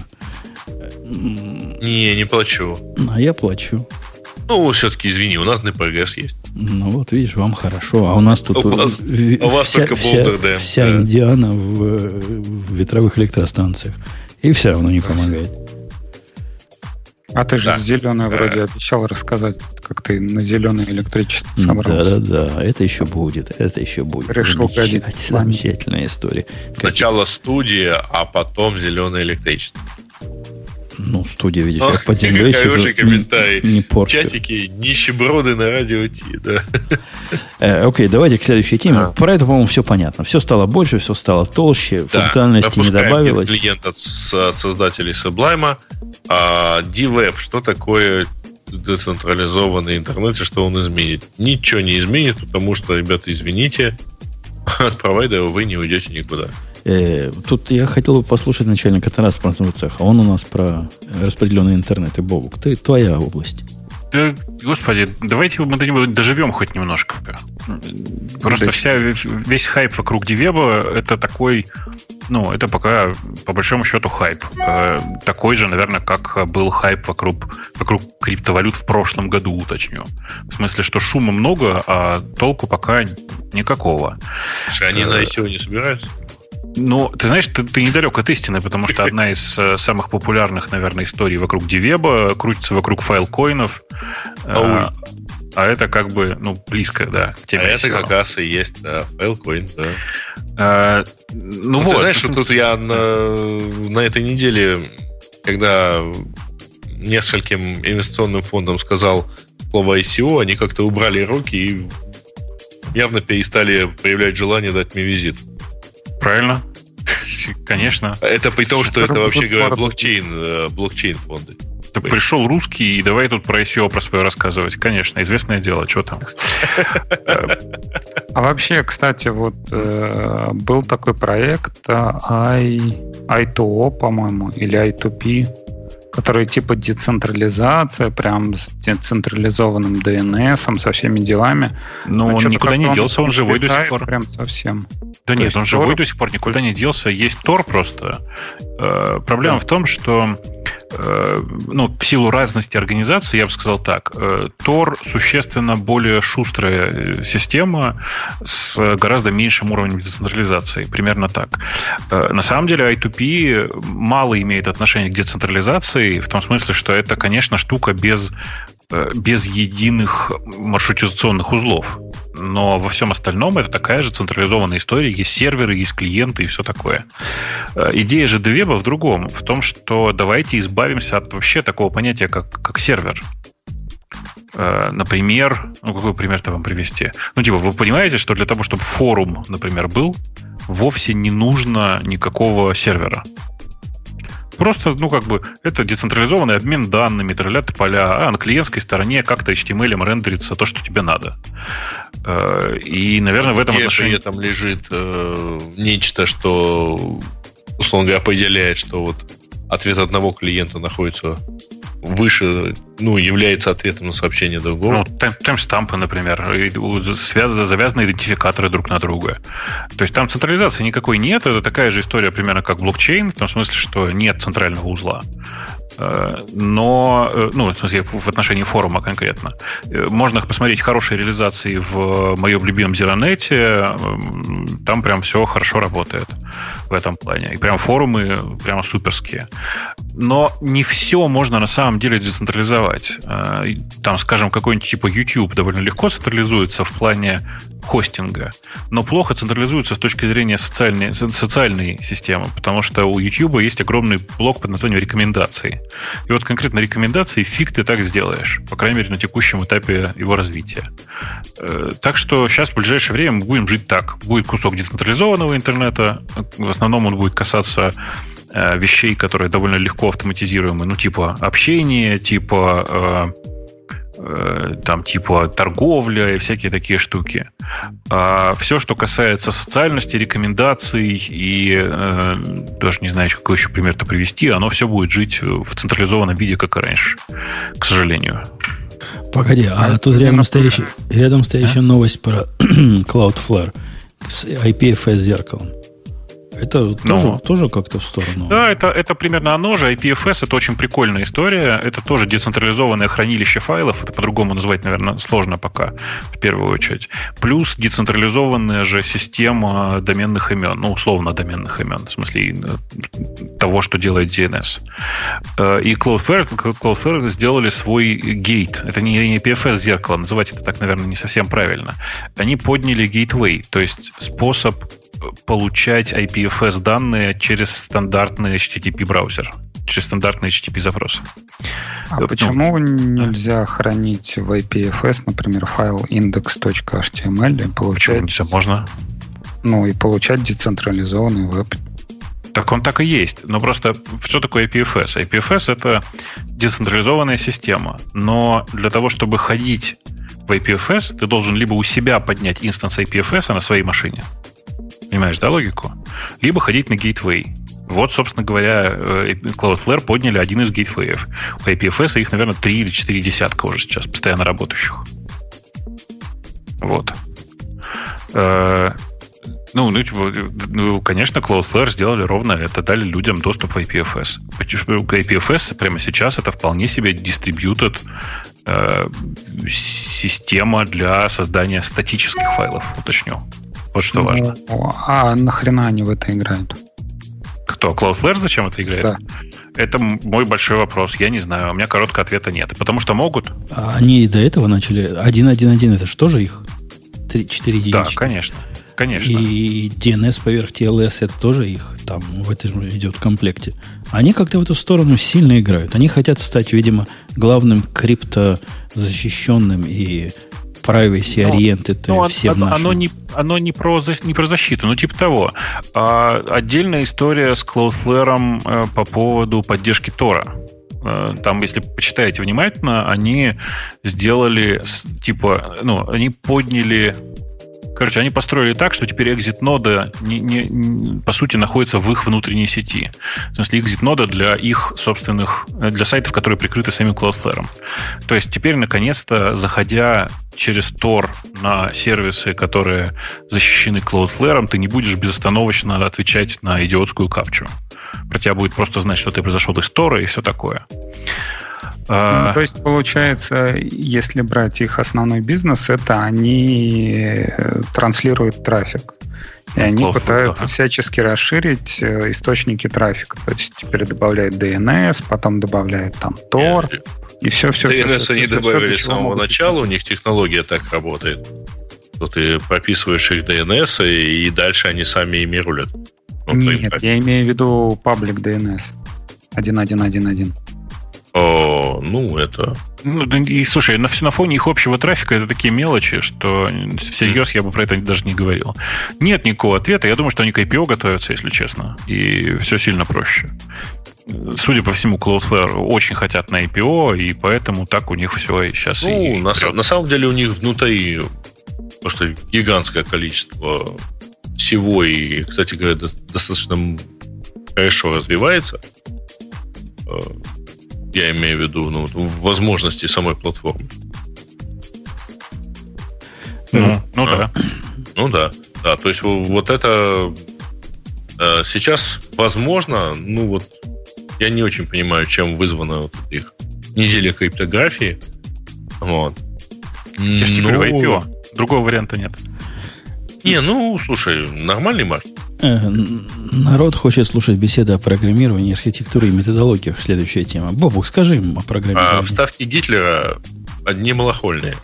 Вот что я могу сказать. Классически на эти пожелания. Ты, Зачем оно? Бобук, видел ли ты мою дискуссию, о которой я в Твиттере жаловался? Не жаловался, хвалился.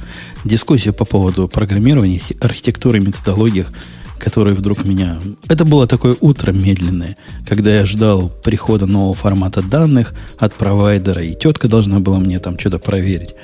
И, в общем, что-то там компилировалось еще на заднем плане. И поэтому ввязался я в дискуссию. Ты не видел ее, не? Нет, нет, не видел. Это была любопытная дискуссия. Как-то я первый раз столкнулся с этим, не первый раз, но вот так близко столкнулся с этим борзым миром, где бэкэнды делают для фронтендов, и где идеальный бэкэнд – это отсутствие бэкэнда. И, собственно, называлась статья «Суровая оптимизация маркет данных, э, market data для криптобиржи». То твоя тема криптобиржи, а market, market data моя тема. И чувак рассказал, как он, собственно, сделал. Любопытный подход. Он говорит, мы, нам тут надо масштабироваться и оптимизироваться. Правда, он не упомянул, по какому фактору они оптимизируют, собственно, какой параметр им надо оптимизировать. Но ведь решение простое, как мычание. Они, эти свечки свои, ну, candles, надо candles отдавать, свечки uh-huh. клиентам быстро, видимо, быстро. Хотя тоже, я пытался из него понять, что такое быстро и сколько клиентов, и чего там, правда, не вытащишь. Уровень дискуссии был не очень технический. В результате они записывают все эти candle файлы, бинарные файлы, Каждый Candle 56 байт, по-моему. Цена представлена в виде флота, ну, что само по себе интересно. И вот потом они эти файлы прямо Nginx отдают, и есть там такая возможность взять файл, взять данные со смещением. То есть в этом как раз суть идеи. В том, что строятся такие инкрементальные файлы, когда клиенту надо взять э, с такого-то времени по такой-то времени, можно прямо попросить из, с этой позиции по эту позицию. И прямо Nginx умеет такое делать. Понимаешь, да, идею? Да, понимаю. Я наехал. Наехал в том смысле, что написал это из всех э, систем, которые я себе могу представить для построения Candle. Э, самая негибкая, которую можно себе придумать. Ну, там у чувака же бывают разные дискретизации. Там 15-минутные, часовые, мало ли какие, там дневные. Как, как ты это будешь делать? У него ответ есть. Я отдельные наборы файлов буду хранить. То есть он одновременно строит несколько файлов. И после этого я начал задавать, ну, как только много файлов появилось, сразу же возникает вопрос, ладно, много файлов. Тебе их же синхронизировать как-то надо. Тут ты же биржа, ты же не, не пальцем деланный. Ну, хотя бы два узла надо перед CDN. Он, он ответил мне на это шикарно. Вот шикарно ответил. Просто это надо... Ну. Он говорит, это проблема девопса и вообще проблема синхронизации файлов сто лет как решена. И для, для нас это вообще не проблема. Вообще, вот, вот конкретно, для него это не проблема. Она DevOps этим занимается. Начал я дальше приставать, а как же, собственно, ты там, если у тебя весь бэкэнд, по какому параметру я давил его, ты оптимизировал, в конце концов выдавил. Цифр у него нет никаких. Он не знает, было ли медленно другими способами. Ему хотелось без бэкэнда. И наличие Nginx он бэкэндом не считает – и от этого сразу интересное ограничение возникает. Например, как твой load балансер, который впереди будет живучесть проверять, какую-то более умную, чем engine жив или нет. Естественно, как. Надо еще один файлик положить, который будет, будет говорить, типа, какое состояние. А как ты будешь, когда у тебя какие-то из твоих данных, ну, рассинхронизировались? Поломанный файл. Тоже был шикарный ответ. Ну? Вы дуете на воду. Такой, такого никогда не случится. Это, очень маловероятное событие. Я погрузился в новый интересный мир. И он такой, знаешь, борзый, вот он совершенно уверен, что вот так надо делать. И вот это достойная оптимизация, хотя непонятно по какому параметру. А все остальные медленные. Самое смешное было в конце. После того, как я его, видимо, уже достал, и он послал меня, говорит, вы пойдите. Вижу, вы не очень рубите в теме. Поучите в интернете, что такое CDN. Наберите в гугле, что такое CDN. Э, он меня еще послал посмотреть, как их система работает. Тут, говорит, наша система вот лежит, пойди посмотри. Я пошел. Ну, сайтик есть. Ну, на сайте сайтик на JavaScript. Я говорю, так, я, я понял, а где, ну, где, собственно, ходовую часть смотреть? Где код? Бэкэнда, собственно, того, которого нет. Он говорит, нет. Это наша интеллектуальная собственность. До этого он говорил, что там ничего кроме append нет. После этого он говорит, это интеллектуальная собственность. Пока вы NDA не напишете, я вам код не покажу. А вы так догадаетесь, как оно работает. Например, устройте мне нагрузочное тестирование. Увидите, как все замечательно.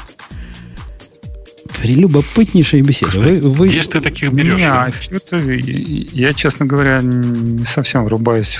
Что ты его так стебешь? То есть, ну, проблема файла, синхронизации файлов. Вот тебе Гриша про IP и FS рассказывает. Да-да, я тоже предполагал, что он что-то такое скажет. А, а он мне сказал, да, это проблема DevOps. У них там AirSync есть, и мы симлинки перекидываем на активные директории. И когда один директорий плохой, мы на другой перекидываем. У них вот такое у них вот такая система. Вот э, в Нет, кроне. ну а, а что ты ну, взял на S3, он закидывает файлы, перед ним CloudFront поставил. Вот у него все быстро работает. И, честно говоря, если бы у меня была бы такая задача, например, там, рисовать те же самые свечки, да, если это набор график, ну, там, каких-то Так, так это не такая простая задача. Ты их и все. Это не ну, такая вот. простая задача. Ну, вот представь, ты делаешь это все для того, чтобы на клиенте просто рисовать свечки. Правильно? Для чего ты это делаешь? Чтобы быстро и просто. Первый вопрос, что такое быстро? Где интересовать картинки, я так понимаю, файлы это просто картинки, вот эти графики. Ну, это данные точечки для картинок. Хорошо. Что такое быстро? Как, какой скорости тебе надо добиться? Это первый вопрос. Ты, собственно, чего оптимизируешь? Тебе было медленно, видимо, до этого. Насколько медленно? При каком количестве клиентов? Ты с чего начал оптимизацию? Он говорит, это и на глаз видно. Вот и на глаз ему видно. Вот раньше медленно было, Нет, теперь ну, быстро. Смотри, Или посмотри, окей. говорит, на конкурентов. У них, у них медленно. Ну вот, вот смотри, допустим, да, этот чувак э, разрабатывает какой-то график, допустим, это динамически на JavaScript, там свечки рисует, например, за минуту. То есть раз в минуту он, например, лазит на сервер и ищет там файл э, с таймстемпом. При этом э, там вот этот файл, он сгенерится по исходным данным. Там вот на бирже что-то сделалось, да, JSON файл сгенерился, положился на S3. Он не Но JSON. вот он его он взял JSON. и он, на клиенте он, отрисовал свечку. Не-не-не, не так все. Ты не понял суть идеи. Это, во-первых, не JSON, а бинарный файл.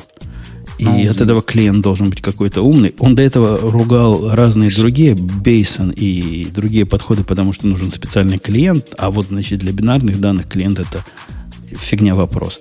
Во-вторых, это один файл. Это файл, который все время растет. Ты строишь файл, в который все время дописываешь новые 15-минутные свечки. 15 минут прошло, записал. Еще раз прошло, у тебя один файл, который растет, причем каждый, на каждый инструмент отдельный файл. Ну, иначе как ты данные про инструмент или про пары будешь брать? В результате у тебя даже на таком бедном инструментами рынке, как криптобиржа, наверное, тысячу пар будет. Ну, сколько там у вас бывает, я не знаю. А вспомни о том, что разным, надо разные интервалы. То есть на каждый интервал ты должен отдельный файл генерить, потому что тебе же нечему делать переагрегацию. У тебя же нет бэкэнда, как ты гордо Ну, у говоришь. тебя же есть при, предопределенный набор интервалов. М-м. Не знаю, вот в Нью-Релике ты открываешь, сто. когда мониторинг. 100 интервалов у тебя есть, например, да, 100. То есть мы берем тысячу файлов, умножаем на 100. И вот это все хозяйство, которое должно быть внутренне не противоречиво, а иначе это будет какой-то бред. Ты, ты себе представляешь какой-то ужас поддерживать это хозяйство? А сделано это для чего? Для того, чтобы избежать традиционного способа, когда ты хранишь свечки в одном виде, в, какой-то, в каком-то сторе, и на лету их переагрегируешь и держишь все это в кэше, и один запрос, который пришел, будет закеширован навечно. Нафига козе баян? Зачем нам такие Охрена сложности? делать. Ну, у тебя есть система, вот, которая рисует свечки. Там есть минимальный квантор, там, не знаю, минуту, да? 15 минут. Ты считаешь вот эти файлы, кидаешь в этот S3 там с ключом каким-то. Ты кидаешь. у тебя до хрена этих файлов, у тебя вот эти ключ, ключи там UIT ID. У тебя никак это не пересекается. Если тебе надо построить там по 10, ты там, например, делаешь эти файлы. Ты, опять же, вот эти JSON можешь сразу прям агрегировать. У тебя Ты там не можешь ты агрегировать. У него нечему, у него нечему агрегировать. Где? На стороне клиента агрегировать? То есть возьмешь данные Да, за 15 то есть минут ты, для того, чтобы построить Ну, смотри, годовые тебя, свечки? Например, график вот этот, э, если он у тебя построен там раз в минуту, он тебя запрашивает э, с таймстемпом там минутным. Если он тебе надо рисовать раз в час, он тебя запрашивает с таймстемпом часовым. Это, у так- это не так работает. Нет, это свечки не так. Нельзя взять свечку каждый час, это будет часовая свечка. Нужно взять все свечки за час, пересчитать, и будет тебе часовая свечка тогда. Так он у себя э, берет и это и Не, пересчитывает. он не пересчитывает. Это- Он строит Что? отдельно часовые свечки. Отдельно пятиминутные, отдельно 30-минутные, отдельно недельные, отдельно, Ну. не знаю, какие еще. И они все уже готовы лежат. Ну, так я же тебе про это и говорю. Как раз э, офигенная архитектура. Если бы вот тебе то же самое надо было делать, я бы так бы и сделал. Ну, раскидал ты на файлы, а клиент у тебя умный, он у тебя в зависимости от того, какой у тебя формат, он там нужный набор файлов выдергивает. Ну, внутри этих файлов они могут быть JSON, могут быть бинарные. Ну, какая хрен разница. Ну, а раскидываешь ты этим CDN. Но он тебе все правильно сказал. У тебя есть одна, один storage, да, на котором лежат эти файлы. Да ничего в этом, Есть CDN. да ничего в Если этом файл правильного нет. поменялся, то CDN там новый загрузил. Он п- переносит, он переносит сложность работы по, ну, как ему кажется, сложность работы по традиционному добыванию данных и кэшированию данных в сложность препроцессинга. Его препроцессинг для продакшн-системы, для того, чтобы сделать его реально надежным, ну, вот представь на секунду, у тебя этот препроцессинг надо делать как минимум с нескольких нод же, правильно теперь? Которые должны как-то координироваться какая-то мастер-слейв или какой-то два активных мастера должны быть. Они как-то Зачем должны решать конфликты. batch processing для каких-то входных данных. У Во- тебя вот он завис. batch, Вот он завис твой batch processing на, на генерации одной из свечек. Или построил файл частичный. И я не к тому, что эти проблемы решить нельзя. Я к тому, что решение этих проблем, скорее всего, окажется более сложным, чем если бы ты записывал э, минимальные свечки в какой-то store и агрегировал их и отдавал бы их из стора. Кешируй результат. Нет, смотри, если брать с точки зрения, например, э, вот сервера леса разработки, да, то я бы взял бы какое-нибудь AWS облако, взял бы там батч, который есть, взял бы лямбда, которые есть, взял бы S3 для хранения этих файлов и взял бы CloudFront для того, чтобы раздавать. Вот у тебя получается набор компонентов. Ну, да, он офигенно там, как мы это уже обсуждали, ну, может быть несколько избыточный. Но один человек вполне это может сделать, и если описать вот батч-процессинг, который, например, ты описываешь, э, там, не знаю, сгенерить вот эти свечки, да, и как входные параметры ты устанавливаешь, сколько брать исходных данных и, например, какой размер свечки должен Подожди, быть. Подожди, то есть да? тебя дупликация, вот такая жестокая дупликация данных вообще никак не волнует, правильно? Как клиент платит, какая хер разница, ты настроил? Не, не, не, не с точки зрения размера. Там размеры маленькие. Сколько у тебя этих кэндлов в день будет, даже минутных? Это фигня вопрос. Я про потенциальные проблемы расхождения этих данных говорю. Когда а у тебя несколько источников правды, у тебя прямо могут начаться серьезные проблемы. Когда на запрос один ты даешь ему один датасет, а на запрос другой даешь другой датасет, который, по сути, от него никак не зависим, а просто строится сбоку, это прямо не так, чтобы... Не такая, чтобы хорошая идея. А, а самое главное, зачем? То есть, вот главный вопрос. Его, все, что ты сказал, э, я частично с тобой согласен. Я бы тоже лямбдами там это сделал. Скорее всего, в лямбду контроллер бы еще засунул. Ну, чтобы раз уж лямбда есть, пусть она не просто с S3 берет, но пусть умеет еще переагрегировать. Однако заявленная цель это отход от бэкэнда, а ты предлагаешь сложный бэкэнд делать.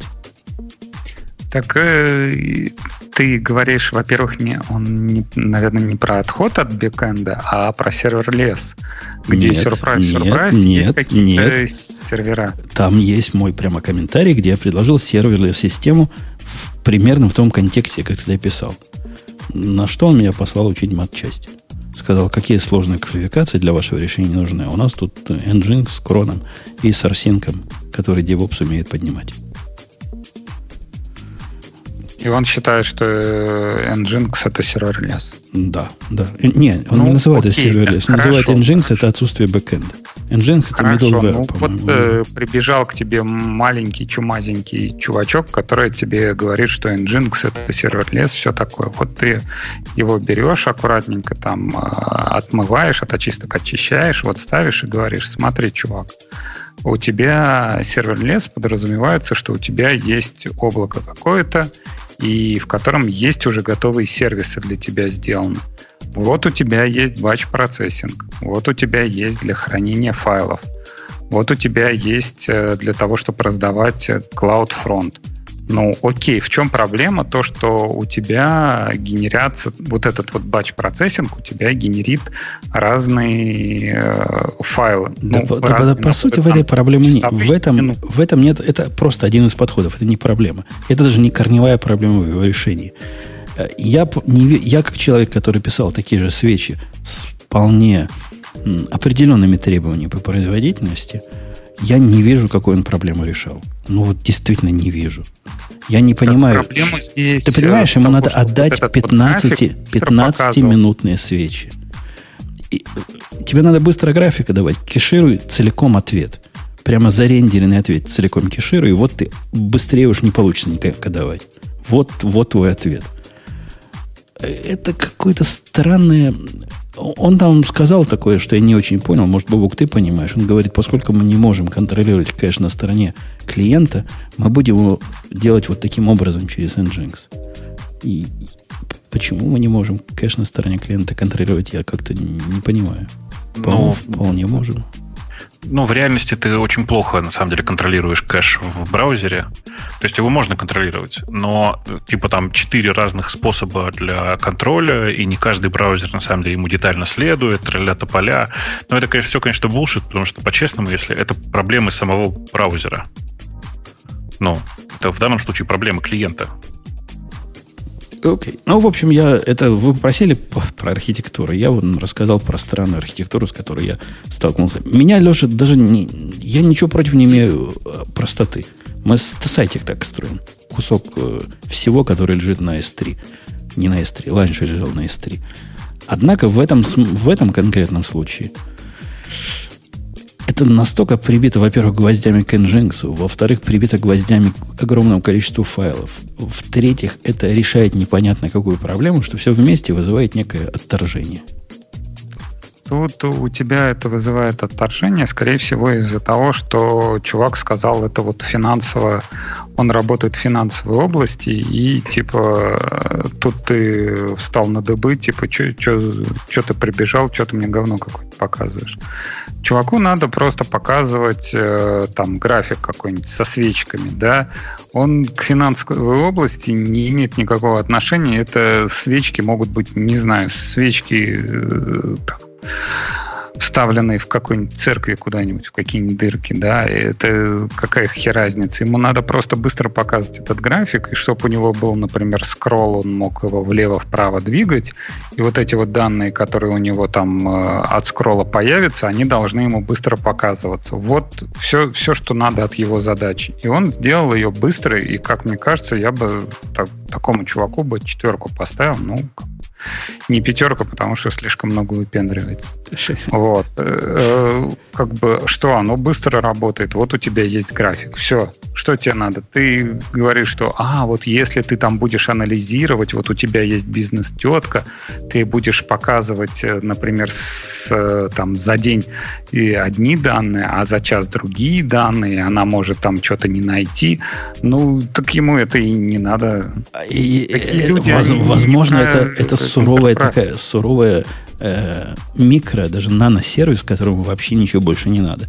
Но в мире микросервисов про эти Candle, которые я знаю, никогда не хватает просто отдать кендлов и переагрегировать их. Всегда надо что-то еще.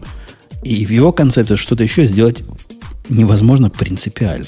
Так это называется, как она там, premature optimization. Вот оно тебе. Ты, ты ему прибегаешь, а что ты мне тут не причурил, не, не соптимизировал? Он тебе говорит, так меня товарищ Умпутун учил, что premature optimization она и не должна быть. А тут вы прибегаете и рассказываете мне, что мне надо еще подумать о том, как там кто-то что-то будет анализировать, и кому-то тут вот мои свечки, которые я зажег, они кому-то там еще понадобятся. Так ему и не надо. Ну, очень может быть. Я, я рад за простоту решения и за, за то, что он считает его надежным. Замечательно.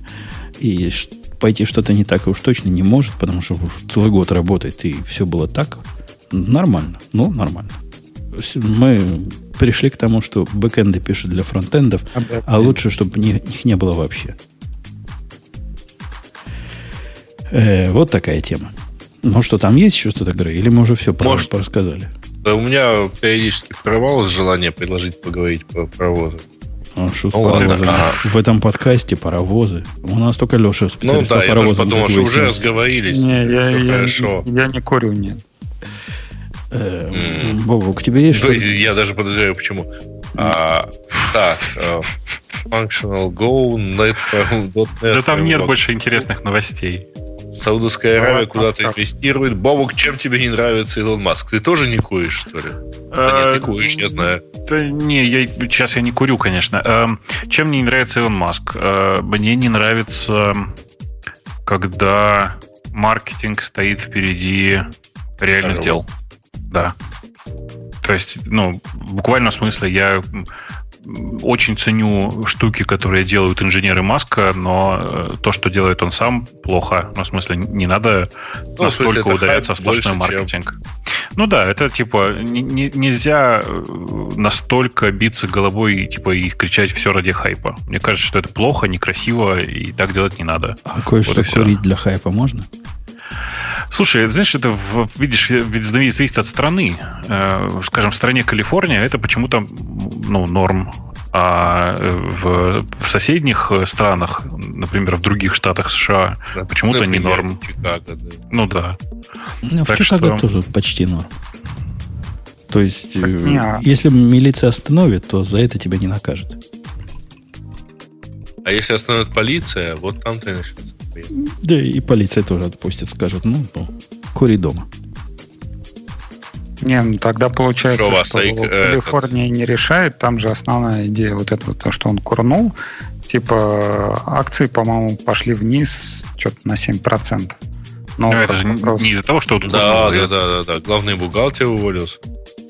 Ну да. Это не, не из-за того, что он курнул, напомню, а из-за того, что э, по, по американским правилам, по насовским правилам, вообще-то не, нельзя давать доступ к э, секретным документам человеку, который принимает наркотики. Вот и все.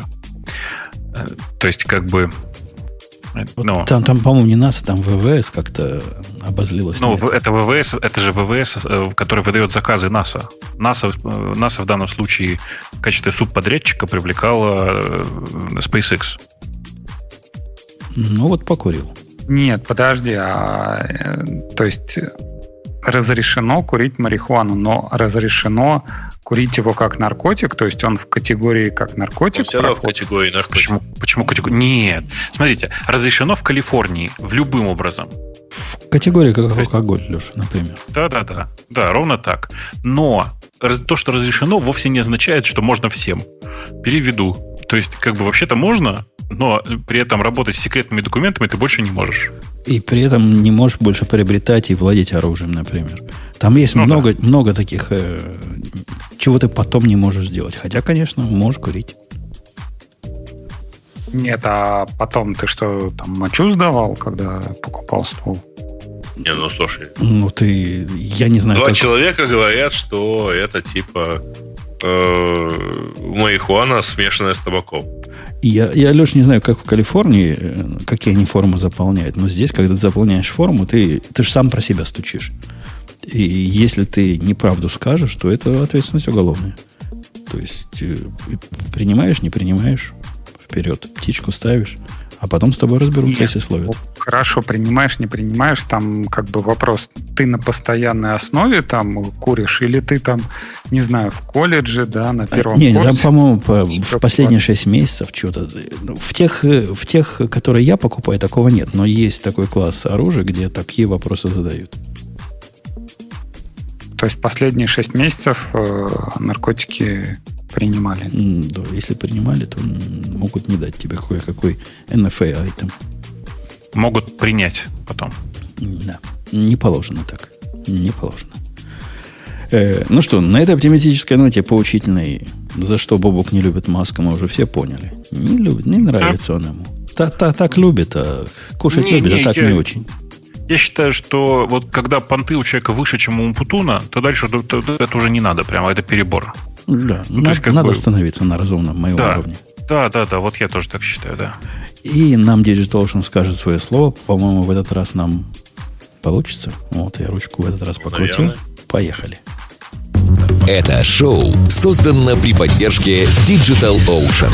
Digital Ocean – провайдер доступного облачного хостинга. Всего за 55 секунд и 5 долларов в месяц вы можете создать свой облачный сервер в одном из дата-центров, расположенных в Нью-Йорке, Сан-Франциско, Амстердаме и Сингапуре, и управлять им с помощью простой, интуитивно понятной панели управления или воспользоваться мощным API. Начните прямо сейчас. Введите промокод радиодефис при регистрации и получите 10 долларов бонуса на аккаунт.